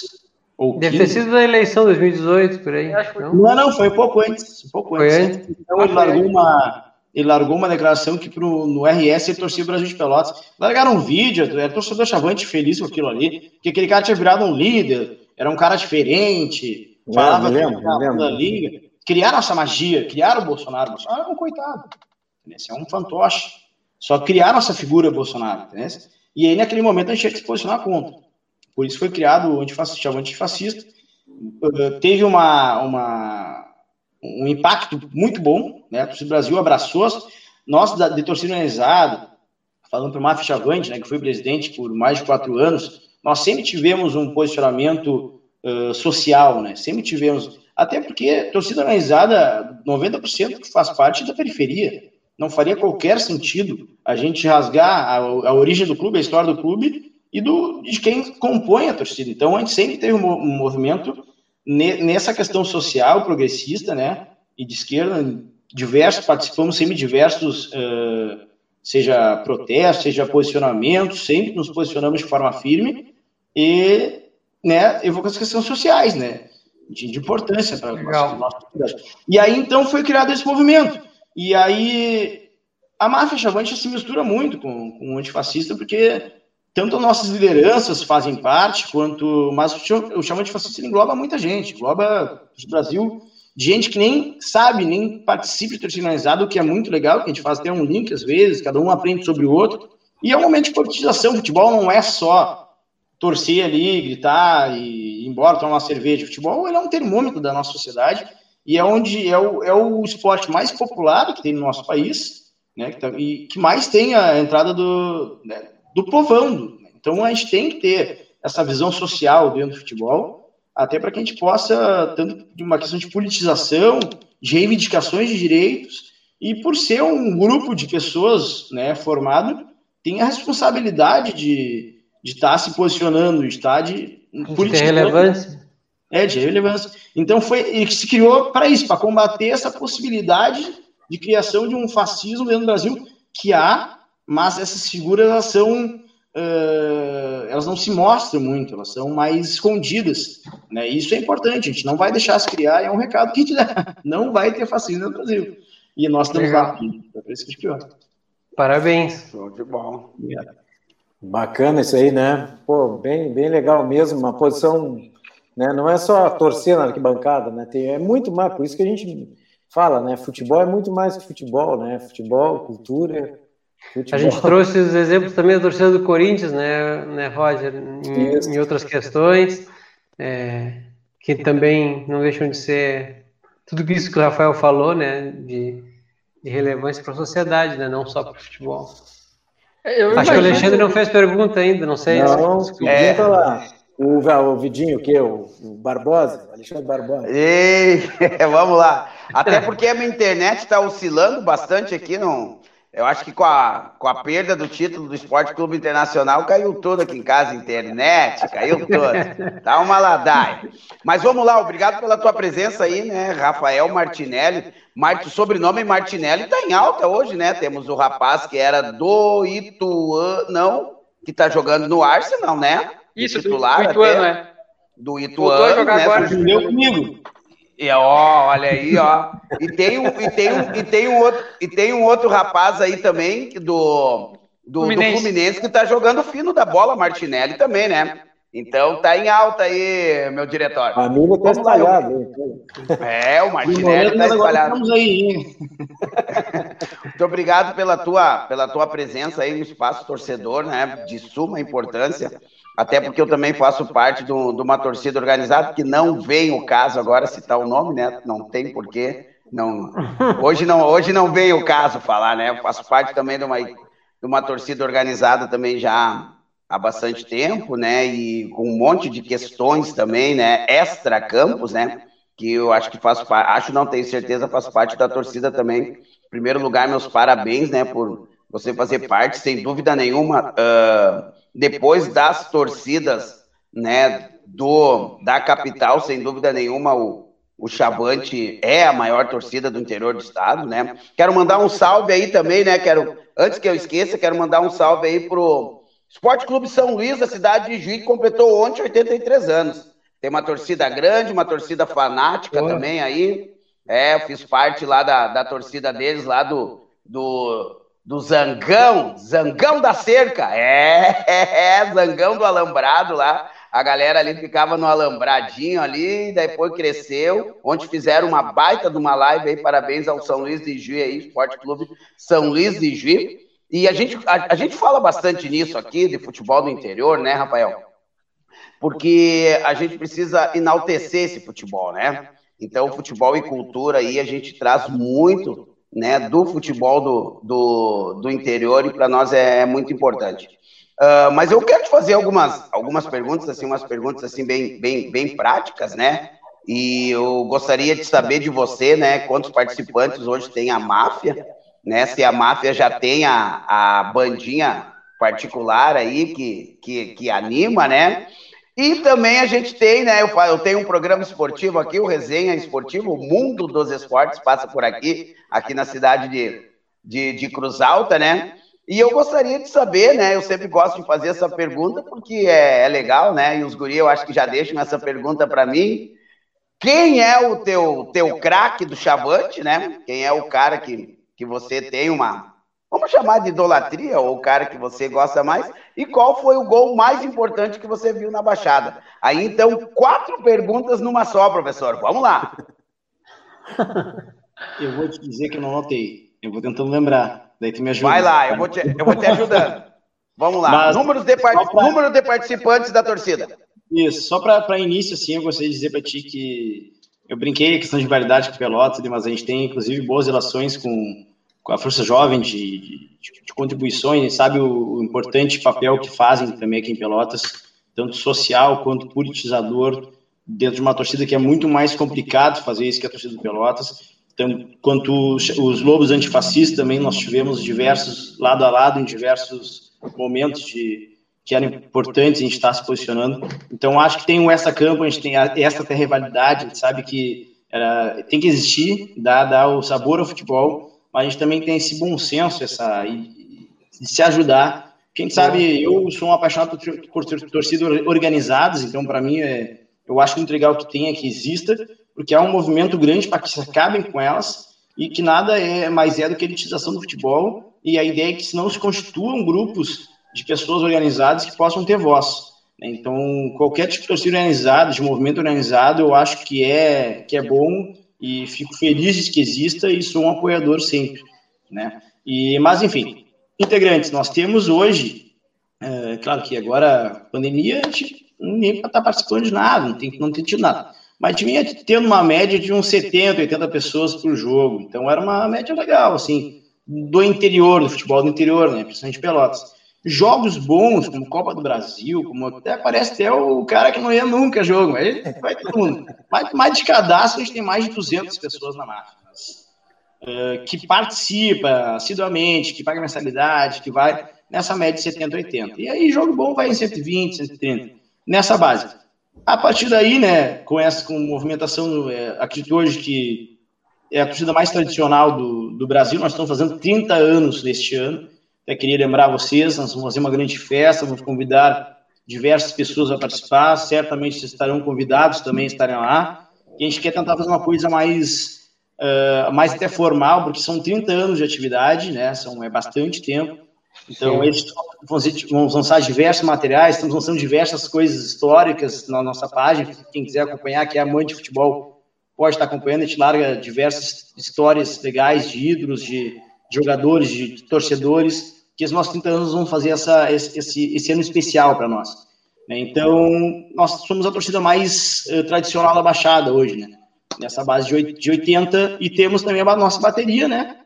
que é uma bateria bem organizada, tem mais mais ou menos uns 12 uh, instrumentos, né? Não tem que ser maior, na verdade, tem para poder ter o grito, nosso foco é o, é o canto, não é uma, uma charanca em si.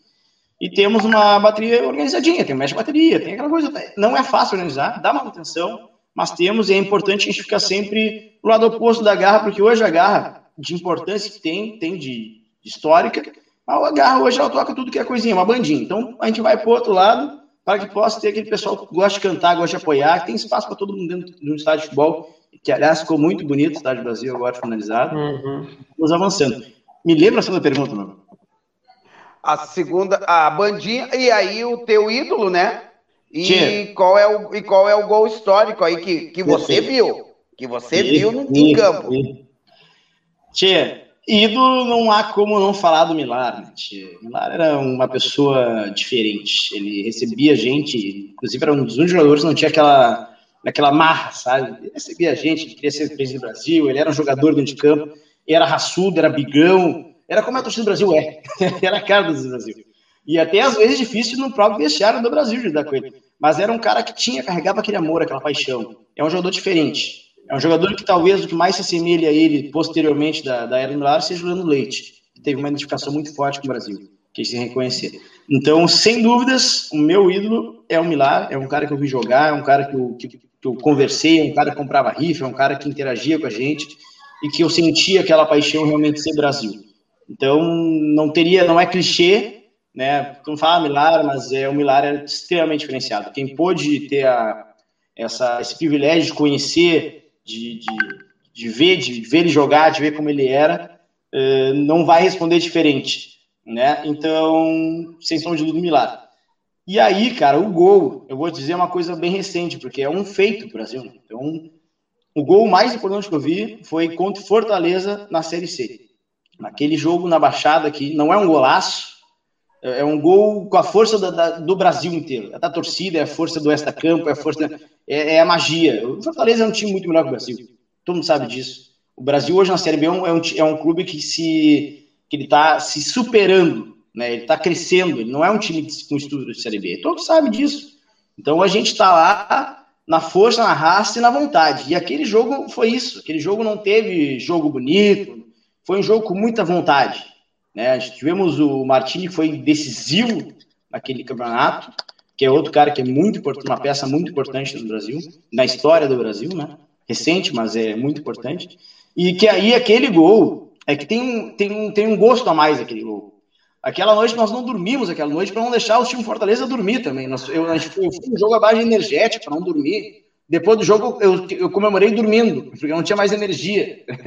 Então, tinha um extra-campo, nós não deixamos ele dormir, nós sabíamos que a nossa única chance de vencer era a torcida junto, todos os fatores que a gente pudesse para incomodar o Fortaleza, e vencemos, né? Fizemos aquele gol na, na força, na raça, e depois empatamos lá e subimos. Então, foi, foi realmente um feito, e aquele gol é a emoção sentida e a gente estava naquela época, a gente ficava ali na parte da, embaixo da social, daquelas funções do Brasil, de ter móvel, ter voto. Então eu vi aquele jogo, aquele gol na minha frente, assim. Não tinha como não ver aquele gol. E foi fantástico, simplesmente fantástico. E certamente a energia sentida ali é uma coisa da vontade de sentir de novo. E eu não sei como eu morri do coração ainda, né? legal, legal. Show de bola. Bacana, né? Foi gol de, de. Quem é que fez aquele gol? Te lembra, Rafael? Cleverson, né? Cleverson. Cleverson. Cleverson. Respingou, Cleverson meteu aquele gol. E olha, tia, o Cleverson. O Cleverson. É, é tipo é. o Gabigol fazendo gol no título mundial do Inter. É mais um, um acidente. Assim, um acidente. Tava, lá o Cleverson, bom, tinha que virar ídolo. É que depois não deu. Dava, cara. Mas aquele gol, olha. E aquele, e aquele outro jogo lá, lá, lá contra o Fortaleza, lá foi um tinha o Martini, quando, quando terminou aquele jogo, aí sim, né? Eu acho que era um. Fazia muito Leandro tempo. Leite, né? Acho que é a melhor partida do Leandro Leite no Brasil. Uhum. Não, Tinha sabe, a gente tava, o Roger estava escolhendo as, os, os jogadores para homenagear, né? Tinha que escolher 12 o time, para a gente poder fazer nesse tentando da máfia. Históricos, jogadores históricos que passaram no Brasil. O Martini foi escolhido assim, ó, sem. Porque, na verdade, o que acontece? Uh, na criação do clube, do, da, da torcida em si, uh, não tinha a questão do Cássio. Então a gente pensou, vamos botar o Martini, que o Martini teve uma, uma, uma participação recente no Brasil, que, que levou o Brasil da Série B do até, até a Série B do brasileiro, que foi fenomenal, né? Tanto com o Brasiliense quanto com Fortaleza. O Martini é, foi um, uma parede. Era um cara também difícil de dar. Martini é um cara que até não, não gostava de muita crítica. A gente sabe como é que é temperamento, mas acho que um goleiro tem que ser assim, o goleiro tem que ser brabão mesmo, que tem para ser goleiro tem que ser louco, né? Então o Martins a gente escolheu ele sem sombra de dúvida, porque foi um cara que, ó, jogou, jogou demais, jogou demais. E foi decisivo, aquele goleiro que, que cresce em decisão, é, é importante, é o goleiro que tem que ter. Brasileiro também, né? Brasiliense ele pegou. É, contra o Brasiliense, bem lembrado. É. O Brasiliense, se não fosse ele, cara, nós não tínhamos passado. Não tinha, não tinha né? E ele foi uma. Ali ele foi decisivo, o Fortaleza foi decisivo. Nos dois. Não tem. As decisões desse campeonato brasileiro foram muito nas costas do Martini. Isso sem sombra de dúvidas. Rafael, eu vou então... te perguntar, só por meio como, meio como encerramento, como é que tu avalia o final do ciclo do Ricardinho, né? Porque ele pega um clube que estava muito endividado, né? Estava praticamente sem divisão, largou o clube é, na Série B, já indo para a sexta, sexta edição, mas também tem algumas críticas é, com ele, né, até da parte administrativa, essa parte de não conversar também com, com parte da torcida. Como é que tu avalia o final do ciclo dele? Eu tenho que ser justo, né? Eu, como torcedor, eu, a torcida Avante é uma torcida muito corneteira. A gente tem que ser realista nisso. É um, é um time difícil de jogar. As pessoas, acho que o torcedor do Chavante parece que ele é acostumado com o Barcelona, né? Porque ele quer que o jogador é jogue bem, é futebol, ele quer que o dirigente seja o perfeito, ele quer tudo. Não, então não tem a chance. Rafael, desculpa te cortar, mas é, não pode ser o Barcelona, porque o meu irmão fica furioso quando ele vai, quando, ele, quando pedir no estádio, que os caras não deixam tocar a bola para trás, né? Tem que tocar a bola só para frente. Então não pode é ser o Barcelona. Não, é, pois é, não pode, não, e tem que driblar, tem que, não sei, não sei que realidade, às vezes, esse, esse tipo de torcedor do Brasil, que é o corneteiro, que é o tá na internet mais ferrenhamente, ele enxerga. Mas a gente tem que saber das nossas limitações e do, de como a gente pode evoluir. Então, esse Brasil é uma torcida complicada, então a gente tem que ser né, realista nisso. Eu não sou ingrato, não, eu sou um cara coerente, então eu tenho que ser coerente que os ganhos que o Ricardinho trouxe ao Brasil, ao, ao, ao nosso time, ao Chavante, foi muito. O, o Ricardinho por também teve alguma, alguns momentos, né, que, que, ele teve sorte, sorte não, mas ele foi fez as escolhas certas. Se ele não pega os, o Rogério Zimmer na, na Série B do, do Gauchão, tinha subido, e foi quem certamente teve um, uma, uma, um, uma, um espaço, né, uma, foi decisivo para o Brasil, foi a gerência do, do Zimmer. mas que também dá com o aval do Ricardinho. Então, o Ricardinho botou um cara que sabia que era um cara bom, subiu o Brasil da Série B, conseguiu botar o Brasil onde está no brasileiro, que é um técnico que, também tem uma boa eh, identificação com o Brasil, né? Porque já 2004 foi Rogério Cimerman, quando subimos, nesse também Rogério Cimerman. Então ele tem uma identificação com Brasil e aí tu vê que ele consegue ter bons resultados mais no Brasil do que outros times. Então foi um cara que foi decidido para isso. Então ele, fez boas escolhas, contratou alguns caras que deram essa, esse sucesso no Brasil. O Brasil conseguiu prosperar, tanto sair da Série B, que é um, que é um horror de jogar. Né? Agora a gente joga Série A, a gente joga uh, Série B do Brasileiro, a gente está em outro patamar, construiu um estádio novo. Então, se comparar as evoluções recentes que o Brasil teve antes do Ricardinho entrar e depois, é, são ótimas. As nossas críticas com o Ricardinho são questões administrativas, questões de lidar, questões de, de arrogância, né? Porque eu, como torcedor, a minha maior crítica a ele é a questão de receber a torcida e de como tratar uma torcida. O Brasil, por muito tempo, ele teve uma política errada de achar que o sócio do Brasil ele tem que ser só porque é amor, é, gosta do Brasil deu. Não pode tratar mal um sócio. O sócio ele é uma, faz parte do clube, ele tem que se sentir inserido dentro das decisões do clube, dentro do, da participação de qualquer coisa. Às vezes é só uma atenção, entendeu? Que a pessoa quer, quer chegar lá, quer ser bem tratada. Então o Brasil tem muita dificuldade nisso com certos tempos. Eu acho também muito oriundo do Elber Lopes, que era uma. Nunca vi alguém tão, tão maltratado sócio que o Elber Lopes. Acho que aquele lá, sim, acho que é uma, é uma coisa ruim que o Brasil teve. E aí, então, o Ricardinho, esse maior, nosso maior crítica é essa, recebimento da torcida, como ele tratava, como ele queria. Talvez, eu sei que não seja uma, uma tarefa fácil.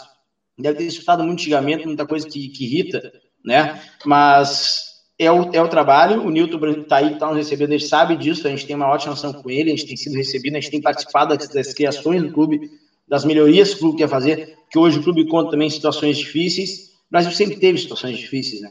Mas a gente está, o Nilton está tentando organizar a casa, ele quer organizar a casa com a torcida junto. Então isso eu acho que é o, que é o diferencial. É como tu, tu não, o Brasil com a torcida que tem, tu não utilizar ela a teu favor, além de contraditório, é burrice, entendeu? Que a torcida quer estar junto, tem um grande número de pessoas que querem participar. E muitas vezes as pessoas param de ser sócias do Brasil porque uh, se, se revoltam com como são tratadas e de como está sendo com obscuridade. Então a gente tem que trazer transparência para o clube a gente tem que trazer o torcedor a participar do clube para sentir uh, que forma nessa formação dessas decisões. Então a gente terá uma união aí que vai, certamente a gente vai conseguir levantar uh, e melhorar em muita coisa. Então essa é a minha maior crítica a ele, né? porque a questão administrativa em si, eu não tenho uh, mais informações do, do, que, que há, se há realmente algum erro grotesco, uma coisa ou não, alguma dívida que foi mal feita, mas sabe que o Brasil, por não ter condições de pagar profissionais, sejam uh, a, a, acima do jeito de futebol, o futebol a gente pega, quem sabe a gente precisa, mas o administrador, de forma, na questão de, das contas do clube, uh, marqueteiro, que gente, infelizmente, nosso marketing praticamente não existe, mas a gente vai tentando mudar isso junto com o Cresce, uh, que é para angariar sócio, enfim. Então a gente sabe que, que é complicado. O Brasil tem essa, não tem uma profissionalidade, são pessoas que têm vontade, são torcedores que estão lá e os erros vão acontecer. É, é impossível alguém dizer, não, eu vou, agora não dá presidência do Brasil, eu vou chegar lá, não vou errar nunca. Cara, que vai errar, sabe disso, a gente não é, é um profissional, não é um especialista dele. Então, não dá para criticar isso. Ah, o cara errou ali, não fez o contrato X, tinha que ter feito o contrato assim, assado. O pessoal reclama muito disso. Mas, gente, a gente tem que entender também que o cara tem boa vontade, mas não consegue fazer tudo. Então, eu não, eu, não, eu não tenho como dar uma opinião sobre algo da administração em si, sem que se possa ter uma análise realmente se aquilo foi errado, se não houve, se há uma auditoria que tal, talvez tenha. Que eu acho, na verdade, o que, que eu penso? Acho que a transparência ela atrai as pessoas a participar do clube, que elas veem realmente que o clube está. Porque você sabe que historicamente todo mundo fala, ah, você está roubando. É sempre assim. Ninguém diz o que, que roubou. A gente sabe é. que a gente perde mais dinheiro, pelo menos na frente da torcida organizada, a gente só perde dinheiro, a gente não rouba nada, não tem que roubar. não tem que roubar. Então tu só perde dinheiro, perde tempo, perde dinheiro, perde é, psicológico, estresse. Então, sabe, certamente o clube de futebol também tem isso. Mas também entrou dinheiro, enfim. Então, tem, eu acho que são mais erros em si, às vezes, de, de, de não ter essa, essa capacidade profissionalizante, de empresarial, talvez, que a gente precisa ter uma política mais empresarial no Brasil, de poder de, de, de gestão, né?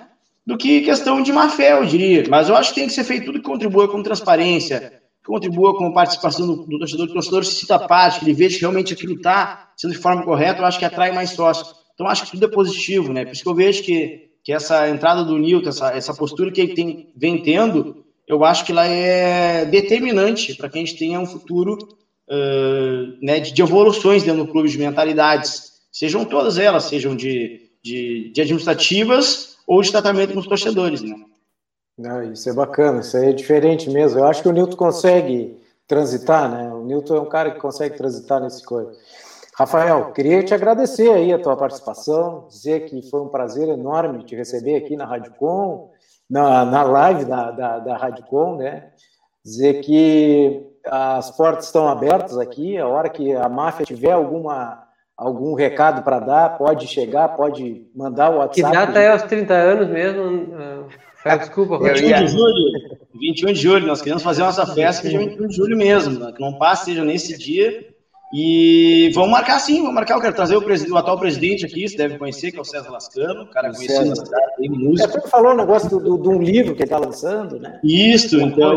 É. A gente queria fazer um bate-papo, inclusive, uh, que é muito legal o bate-papo do torcedor, passar essa, essa, essa visão, que é a oportunidade, inclusive, de retirar preconceitos, de as pessoas verem que não é da forma que, que são. É coisa diferente. Por exemplo, a, a, nós, como torcida, né, a gente seguidamente faz algumas ações sociais de sopão para quem, quem é de rua. Fizemos agora no, no Natal entregando mais de mil brinquedos.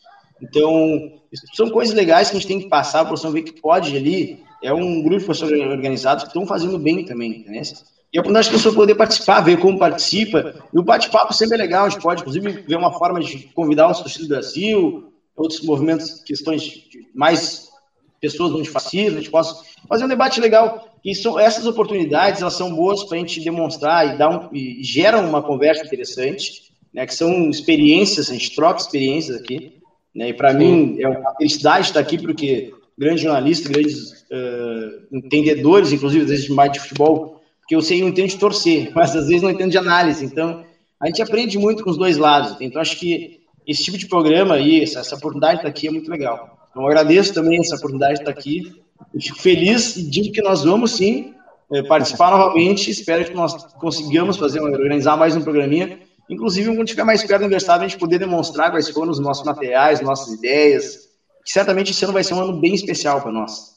Bem bacana mesmo. Vamos estar com a vacina. Legal. Vamos é, estar vacinados, vamos poder ver, ver o jogo no campo, que coisa que.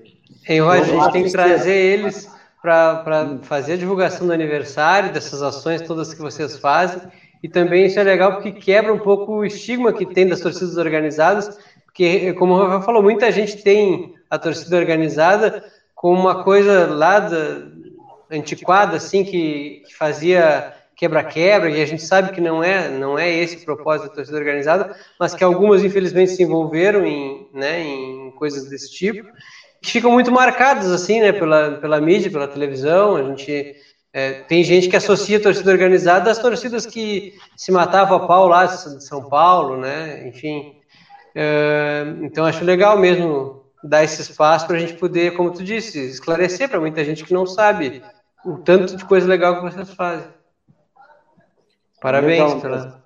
É isso aí, não, eu agradeço novamente a vocês, todos, a todos que nos assistiram, a quem vai nos assistir depois, né? E, dizer que é uma honra estar aqui, né? Agradeço novamente, é uma, é uma oportunidade muito boa, o bate-papo foi interessantíssimo. Eu estava até preocupado, não tinha tido um script, mas eu pensei, bom, vou lá falar o que eu, que eu já sei, né? Então não tem que ter nada preparado, até melhor não ter nada preparado, porque o bate-papo fica mais legal. Eu gosto de uma coisa mais descontraída. Mas certamente, assim, olha, é, as pessoas poderem enxergar o que realmente é e se desvencilhar desse tipo de estereótipos, estigmatizadores que as pessoas criam, ou que a mídia cria, é muito bom. Que, por óbvio, né, as pessoas criticam, ah, torcida organizada briga. Conflitos há no trânsito, há no trabalho, há no clube. Aonde a gente for, vai ter gente que possa brigar, entendeu? que possa se desentender. E no meio de torcida organizada, por óbvio, vai também ter momentos que alguém possa se desentender mas isso é do cotidiano, isso é da nossa sociedade. A violência é da sociedade brasileira. Ela não está inserida na torcida organizada, não é a torcida organizada que criou a violência. Entende? As pessoas têm que entender isso. Que às vezes muito cara que critica a violência organizada é o cara que briga no trânsito, é o cara que bate na mulher, é o cara que faz um monte de situações que também são erradas. Então a gente tem que entender onde é que está, é, onde é que eclode a torcida, essa briga, é, de onde é que vem esse, esse comportamento violento. E sim, né, os organizados têm um, um, um, sentimento que é passional, que é a paixão. Por isso ela precisa de liderança, como a gente sempre fez, que seja uh, mais responsável, que, que passe uma ideologia não de conflito, mas claro, tem que se defender, todo mundo vai se defender, mas de torcer, de criar, de evoluir, de estudar o clube, de construir o clube, que não é só dentro do, do estádio de futebol, não é só nos 90, nos 90 minutos. Nós, por isso, né, por, por ter construído essa, essa imagem já diferente da, então, da máfia, quando dos torcidos no Brasil também, que hoje na Baixada é, uma, é tranquilidade de não ver uma, uma, um conflito, nós conseguimos voltar com um passo de bandeira, junto da Brigada Militar, junto da, da Secretaria de Segurança do Estado do Rio Grande do Sul, que fez, inclusive, um acordo né? Desde, desde 2003 ou 2004, daquela, daquela briga que deu um cara de ferro lá, que morreu um torcedor de Pelotas, nós tínhamos um TAC que não podia nada disso. Então, uh, 16 anos depois, praticamente, 15, nós conseguimos novamente ter liberação de massas regulamentadas. Então, isso é um crescimento, é uma construção que se faz. E é importante que as pessoas elas se retirem desse tipo de preconceito, dessa, dessa ideia uh, absoluta e observem. Gostou? Não, não gostou, faz parte. Não é obrigado a gostar de torcida organizada. Gosta quem, quem tá lá, quem quer agitar, quem quer ajudar. Mas é importante que saiba pelo menos o que, que é, de verdade. Não o que alguém Conhecer, contou, né, o que criaram. É. É, e isso eu acho que é importante. Então, é uma oportunidade legal de a gente poder fazer isso aí. E agradeço o espaço, né? E fico à disposição. Fico feliz e alegre de ter participado desse papo. Acho que ficou sensacional. Deve ter sido muito bom. Quem nos acompanhou deve ter dado risada também. E é legal. E uma troca de experiência sempre muito boa. Muito obrigado, pessoal. Certo. Valeu, Rafael. Obrigado. Valeu. Valeu. Muito obrigado aí, Rafael. Gente, vamos, vamos então passar direto lá para o Alexandre. Alexandre, nós temos um sorteio de um pastel ainda que nós temos que fazer. Opa! Vamos lá então. Vamos fazer o sorteio. É. Tem que ser meio rápido aí, Gurias. O que que, o que, que vocês sugerem aí? O Rafael falou no nome do jogador aí que ele era, que ele era ídolo, né? que, que era o ídolo dele. Vamos facilitar, vamos... sim, Roger. Facilitar. Ah, vou ter que facilitar, porque senão a gente vai ficar. Quem colocar o nome aqui na timeline aqui vai levar o pastel lá do Comilau, o pastel. Olha aí, então. O tá. pastel do Comilau. Quem era o ídolo do Rafael, então? Isso. Quem é o ídolo do Rafael? Tá aí, quem colocar aqui, quem assistiu, se não colocar, nós vamos, nós vamos rachar. Quatro aí vamos rachar os oh. Vai chegar um pouco passadinho lá em Cruz Alta, mas azar do seu Vai chegar um azar, azar. Mas aí 19... vamos lá, come homem. Vamos lá, 19 horas e 36 minutos. Também a gente quer deixar registrado aqui que Comilau Pastel, né? Aí da cidade de Pelotas, é um dos nossos patrocinadores, junto com Esquerdo e Costa, é isso aí, pessoal, me ajude aí. Esquerdo, Esquerdo e Costa. Costa Advogados e Piá, Piá a veterinária, né? Piá veterinária. Ah, isso aí. isso aí. É, tamo junto, então. Os e a nossa amiga e a nossa amiga James também aí, a que é responsável né? pela é, Dirt é responsável. Ah, isso aí. Vale, fazendo, pa... fazendo papel do Boina hoje, hein? Ah, não qualificado do modo dele, né? Mas vamos fazer o papel do Boina. Galera, é o seguinte, vamos então, né, para nossa parte cultural, né? A parte cultural aí que vem hoje mandando bem. Uh, grande abraço aí para Rafael Martinelli. É Rafael, né? Isso, Rafael Isso. Martinelli aí. Grande explanação sobre torcida organizada, né? Muito importante, né? Muito importante mesmo. Pessoal, então a gente vem com bastante coisa aqui, mas é rapidinho porque a gente está estourado do tempo. Primeiro vamos começar aqui, ó. É, seu Kurt Cobain também estava de nível. É, completando ontem 54 anos, se estivesse vivo. E sem dúvida nenhuma, esse aqui é um dos discos mais conhecidos do mundo, né? Principalmente aí na década de 90, né? Então tá aí o Nevermind, da banda Nirvana, e o Kurt Cobain, então, está de aniversário. Esse aqui é de época, hein? Esse aqui é de época. Tá aqui, vai ó. Vai fazer 30 anos também, né? É, vai fazer 30 anos também, então. Esse aqui é um disquinho que tá aí guardadinho demais. Tivemos também o Burning, o Burn também de aniversário. Eu não consegui achar o Burn lá, fiquei preocupado, até porque ontem rolou um pagode bacana aqui, né, no recanto do vinil. E o meu Burn, bah, não achei. Depois nós vamos dar uma procurada no Burn. Né? Burn então tá o Burn, é o Burn do Deep Purple também que estava de aniversário essa semana aí, um grande disco também. Galera, é o seguinte, e aqui e aqui tá, ó. É Black Sabbath Master of Reality, o colorido, que é um pouquinho mais difícil de, de achar, né? Então tá aí. E fazendo homenagem a seu Tommy Iommi, que, sem dúvida nenhuma, um dos grandes guitarristas que o mundo do rock and roll trouxe. E vamos deixar aqui, então, né, uh, algo que provavelmente aí a galera já, já sabe, né? Seu Tommy Iommi, ele não tem as partes principais dos dedos aqui da parte de cima, né? E aí ele anexou, né, algumas tipo aqueles dedal de costureira antigo, não sei se vocês lembram, que as costureiras antigas, aquelas de mão, né, elas botavam um dedal, né? Seu Tomiomi também colocou um dedal e aí fazia esses riffs diferenciados, conhecido como o mago dos riffs. E aí eu vou mostrar, né, o que para mim é o é o melhor disco do Black Sabbath. Né? Na verdade, esse aqui não é meu, é o da produção, né? O meu tá lá do, do outro lado, eu corri aqui pegar o da produção, que é o Sabotage, né? Que com essa capa maravilhosa para a época, né? Um, um invento de, de capa, né? Para mim, o Sabotage, para mim, é, eu tenho um carinho, eu tenho um carinho muito grande por esse disco, até porque antes de eu ter o disco, eu tive uma fitinha cassete, né? E aí foi quando eu conheci o, o, esse disco maravilhoso, com os riffs maravilhosos, né? Principalmente, né? Pela Megalomania, né? Que é um som, a terceira música do, do, lado, do, do lado A, e que o seguinte, né? Deixa qualquer guitarrista aí, ó, de boca aberta. Galera, mas não mais importante já para a gente acompanhar o nosso card principal, eu quero falar de uma banda da cidade de Porto Alegre, mas que fez homenagens à, à turma do interior, né? Então eu estou na mão aqui com a banda Bombularai.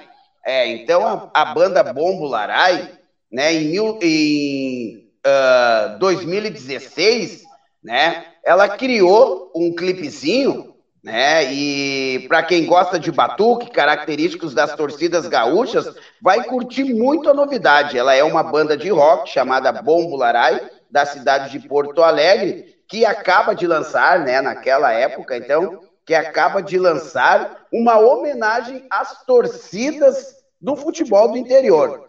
E aí estão nelas o Caxias, o Juventude, o Pelotas, o Brasil de Pelotas, né?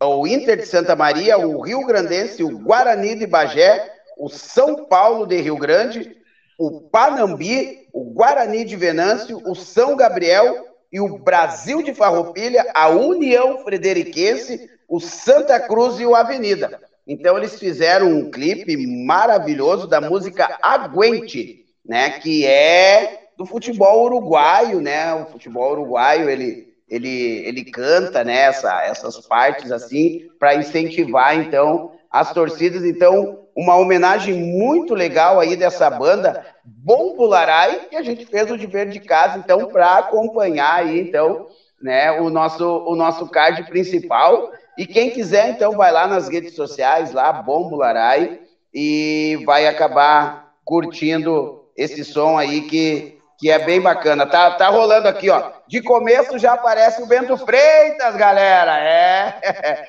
Já abre aí, ó, com o Bento Freitas, né? É, a galera aí chegando, então tem um aí ó um pedacinho, um pedacinho do som aí, ó. Eu chorei quando tinha que sorrir.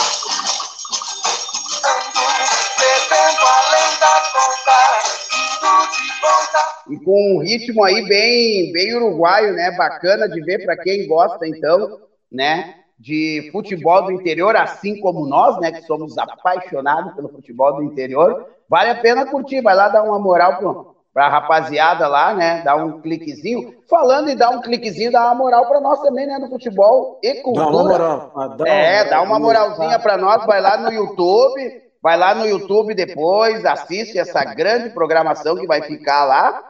Não deixa de dar o seu likezinho lá no joinha também e nos procure nas redes sociais Rádio com Pelotas, que está disponível aí no, no Facebook, Twitter, Instagram, Uh, o que mais aí que a gente tem? A gente Facebook, tem tudo, né? YouTube, é, Facebook, YouTube. Uh, tem também daí depois. Uh, sinal de fumaça. É... Ah, é. Dá aquele sinalzinho para nós aí, beleza? É. Nos chama, nos, nos chama que nós estamos em cima do lance. É isso aí, pessoal. Valeu. É isso aí. É só só para falar do, do, do Tomiyomi ali rapidinho, do Black Sabbath, é, todas essas bandas ali do surgimento do, do, Black Metal na Inglaterra, é bom lembrar que eles eram, eram da classe operária, né? O, Tomiyomi ele perde os dedos num torno mecânico, né, Pelezinho? Todos eles ali da banda, perfeito. todos eles da banda trabalhavam em fábricas, é, tem alguns relatos engraçados até do é, Tomiyomi, acho que ele, ele morava, a, a casa dele ficava ao lado da fábrica, então ele disse que ele quase ficava surdo, porque era não tinha nem como dormir. Ele saía da fábrica, ia para casa, não conseguia dormir por causa do barulho, voltava. E aí chega um momento da vida deles que eles têm que optar: ou eles seguiam trabalhando como operário, ou eles tentavam ganhar a vida na música, né? E, e aí. Ainda bem que eles escolheram a música, né? Ainda Mas bem, outras... o Ozzy, o Ozzy na, na fábrica, hein? Ah, imagina como é que era, né? É. E... Mas todas essas bandas têm origem operária, né? Sem dúvida nenhuma. E a gente que teve a oportunidade, o seu Roger viu na primeira vez que eles estiveram no Brasil aí com a com a, com a turnê DN, né? Eu também assisti a primeira e também assisti a segunda. Dizer para vocês assim que os caras estão em campo jogando demais, hein? Ah, o, o Ozzy, o Ozzy que tá meio, né? Mas o o, Tia, mas o, Ozzy, o Ozzy meio assim é o é o Ozzy igual, né? É o Ozzy igual, é impressionante, é, né? A gente sim, vê. É. Tinha um programa na, na MTV que ele fazia com a, com a mulher dele, que era um programa tipo um reality show, né? E a gente via ele caminhando devagarinho. Aí vai ver o show, o cara correndo. Eu digo, tia, não pode. Demais, é. Tradicional, ba... tradicional balde d'água rolou, né? Também, né? Isso é, é tradicional molhar. Mas é uma das grandes bandas aí de cenário musical, né? E pode ter certeza que a maioria das, das, das, influências que o, que o metal e que o rock tem hoje vem aí do, do Black Sabbath, principalmente do, desses riffs, né? Tá registrado aí na nossa cultura do futebol, né? Seu Tommy Omi, sem dúvida nenhuma, um dos maiores guitarristas do mundo. Ah, Beleza? Torcedores do West Ham, hein? Torcedores do West é Ham. É torcedor do West Ham, exatamente. Bem lembrado. Isso aí. Gente, chegamos no fim aí. Chegamos no fim. Roger, trazer... posso dar uma última só informação ainda do Gaúcho? Pode, o André tem que trazer um documentário ali, tem que trazer um... Ah, tá. Uma dica de filme, André, não te esquece. Eu, eu só quero... eu só quero deixar, então, é, registrado, então, para o sábado que vem, né, inicia o Gauchão, e aí os jogos de, do sábado, dia 27, Uh, São Luís recebe o Ipiranga às três e meia da tarde. O Novo Hamburgo recebe o Pelotas, né? Às quatro da tarde. O Brasil de Pelotas, então, tem o Aimoré, aqui na, no Bento Freitas. E o Esportivo recebe o São José. Esses são os quatro jogos, então, de abertura do. O Aimoré contratou o Val, o Val Baiano, viu? Ah, é? Val o Neto Baiano, Baiano desculpa. Val, não, Val Baiano já, tá, já devia estar aposentado. É, Neto Baiano. Neto Baiano. Ah, Val Baiano é ali da década de. Ei, Pelezinho, já, já, já te prepara. Bom, ah, não, não, com, e, com essa do Val. Não, com essa do Val Baiano eu vou lustrar minha chuteira. Pô! Bem é. que o Val Baiano e o Neto Baiano devem ter quase a mesma idade. Acho que o Neto Baiano tá com uns é. 39, acho. É, isso aí. Na segunda rodada, o, a dupla Brapel pega a dupla Grenal, né? Normalmente é a abertura, né? Ele, nos últimos anos estava sendo a abertura, a dupla Brapel pegar a dupla Grenal. Agora acho que eles mudaram é. um pouco. O Inter vai pegar o Juventude na, na, pela primeira rodada e, e o Grêmio só começa na segunda, não sei exatamente é, por quê. Por, a final da Copa do Brasil? Ah, a final da Copa do Brasil, tá certo. Ah, é, é, é e aí? Então, Teve a um estreia do Uruguai Grêmio que no Gauchão é foi- contra o Chavantes. Teve um, um Uruguai que foi oferecido para o Brasil, acho que jogador de 22, 23 anos, e a gente até achei interessante porque a gente tinha comentado por que, que o Brasil e o Pelotas não apostam mais no mercado sul-americano, né? E essa semana foi oferecido, não, ah, não vi como é que foi as tratativas, eh, Não, acabou acho que não não foi para frente. É, É, não mas foi oferecido, né? É. Foi, foi, foi oferecido. Falar no Uruguai, eu vi o D'Alessandro dizendo que, a respeito dos gramados, estavam preocupados se ele ia se adaptar com os gramados do Uruguai. Ele disse que teve piores no Gauchão, velho. Bah, olha aí, ó. Olha aí. Então tá, gente, é isso aí. André, a dica de, de documentário. Ou senão tu deixa no. Não, a gente pode publicar na, na- no- ali no Instagram e tal, mas é, é um, é um curta-metragem, na verdade, documental de 20 minutos apenas, tem disponível no YouTube. É, do- são, é um trabalho de, de conclusão de curso é, da Universidade de Sorocaba, se não me engano, ali. São cinco, da, de comunicação social, né? Nem, comunicação social e jornalismo era o curso.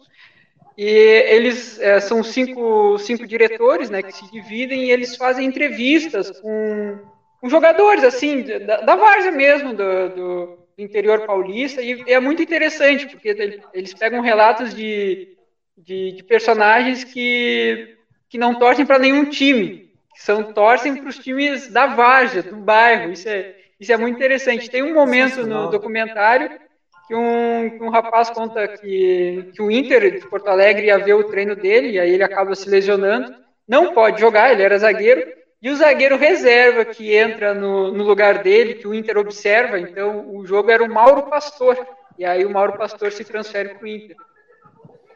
Um grande zagueiro ali. Grande zagueiro, vá, grande zagueiro. mas, enfim, é um documentário, um, mesmo curto assim, ele, é- ele é, tem muita informação, é muito bacana. Tem ali no YouTube. Mas daí a gente vai divulgar ali nas redes sociais depois da, da Radiocom. Então tá feito. Parece que, já, parece que já, tem, já temos a ganhadora, né? Tô Maria Goretti. aqui, né? Maria Goretti. Aí, Maria beleza. Só passar no Comilar. Pastel, ali na Barroso, de frente ao supermercado. Agora vai me trair a minha. minha... Para, ah, mudou, era o Pois Paraíso. Pois, mas não é mais. É Paraíso. Acho que é, É Paraíso, Paraíso. agora. É, então Paraíso, é isso aí. É que é tudo a mesma rede também, né, Roy? Vamos ser sinceros. Então, vai lá, então... então tá, gente. Lembra- Hum, O pode- último, lembrando que para semana que vem a gente tem outro sorteio. Aí é um sorteio de uma camiseta, né, pessoal? Que já foi enviada daqui de Cruz Alta, rumo a Pelotas. E aí no próximo programa a gente vai dar spoiler dessa camiseta. Fique ligado. Tá bem, tá certo. Então tá, um grande abraço a todos. Voltamos no próximo domingo. Tchau, tchau. Tchau, tchau. Tchau, Tchau. boa noite. Todo mundo dando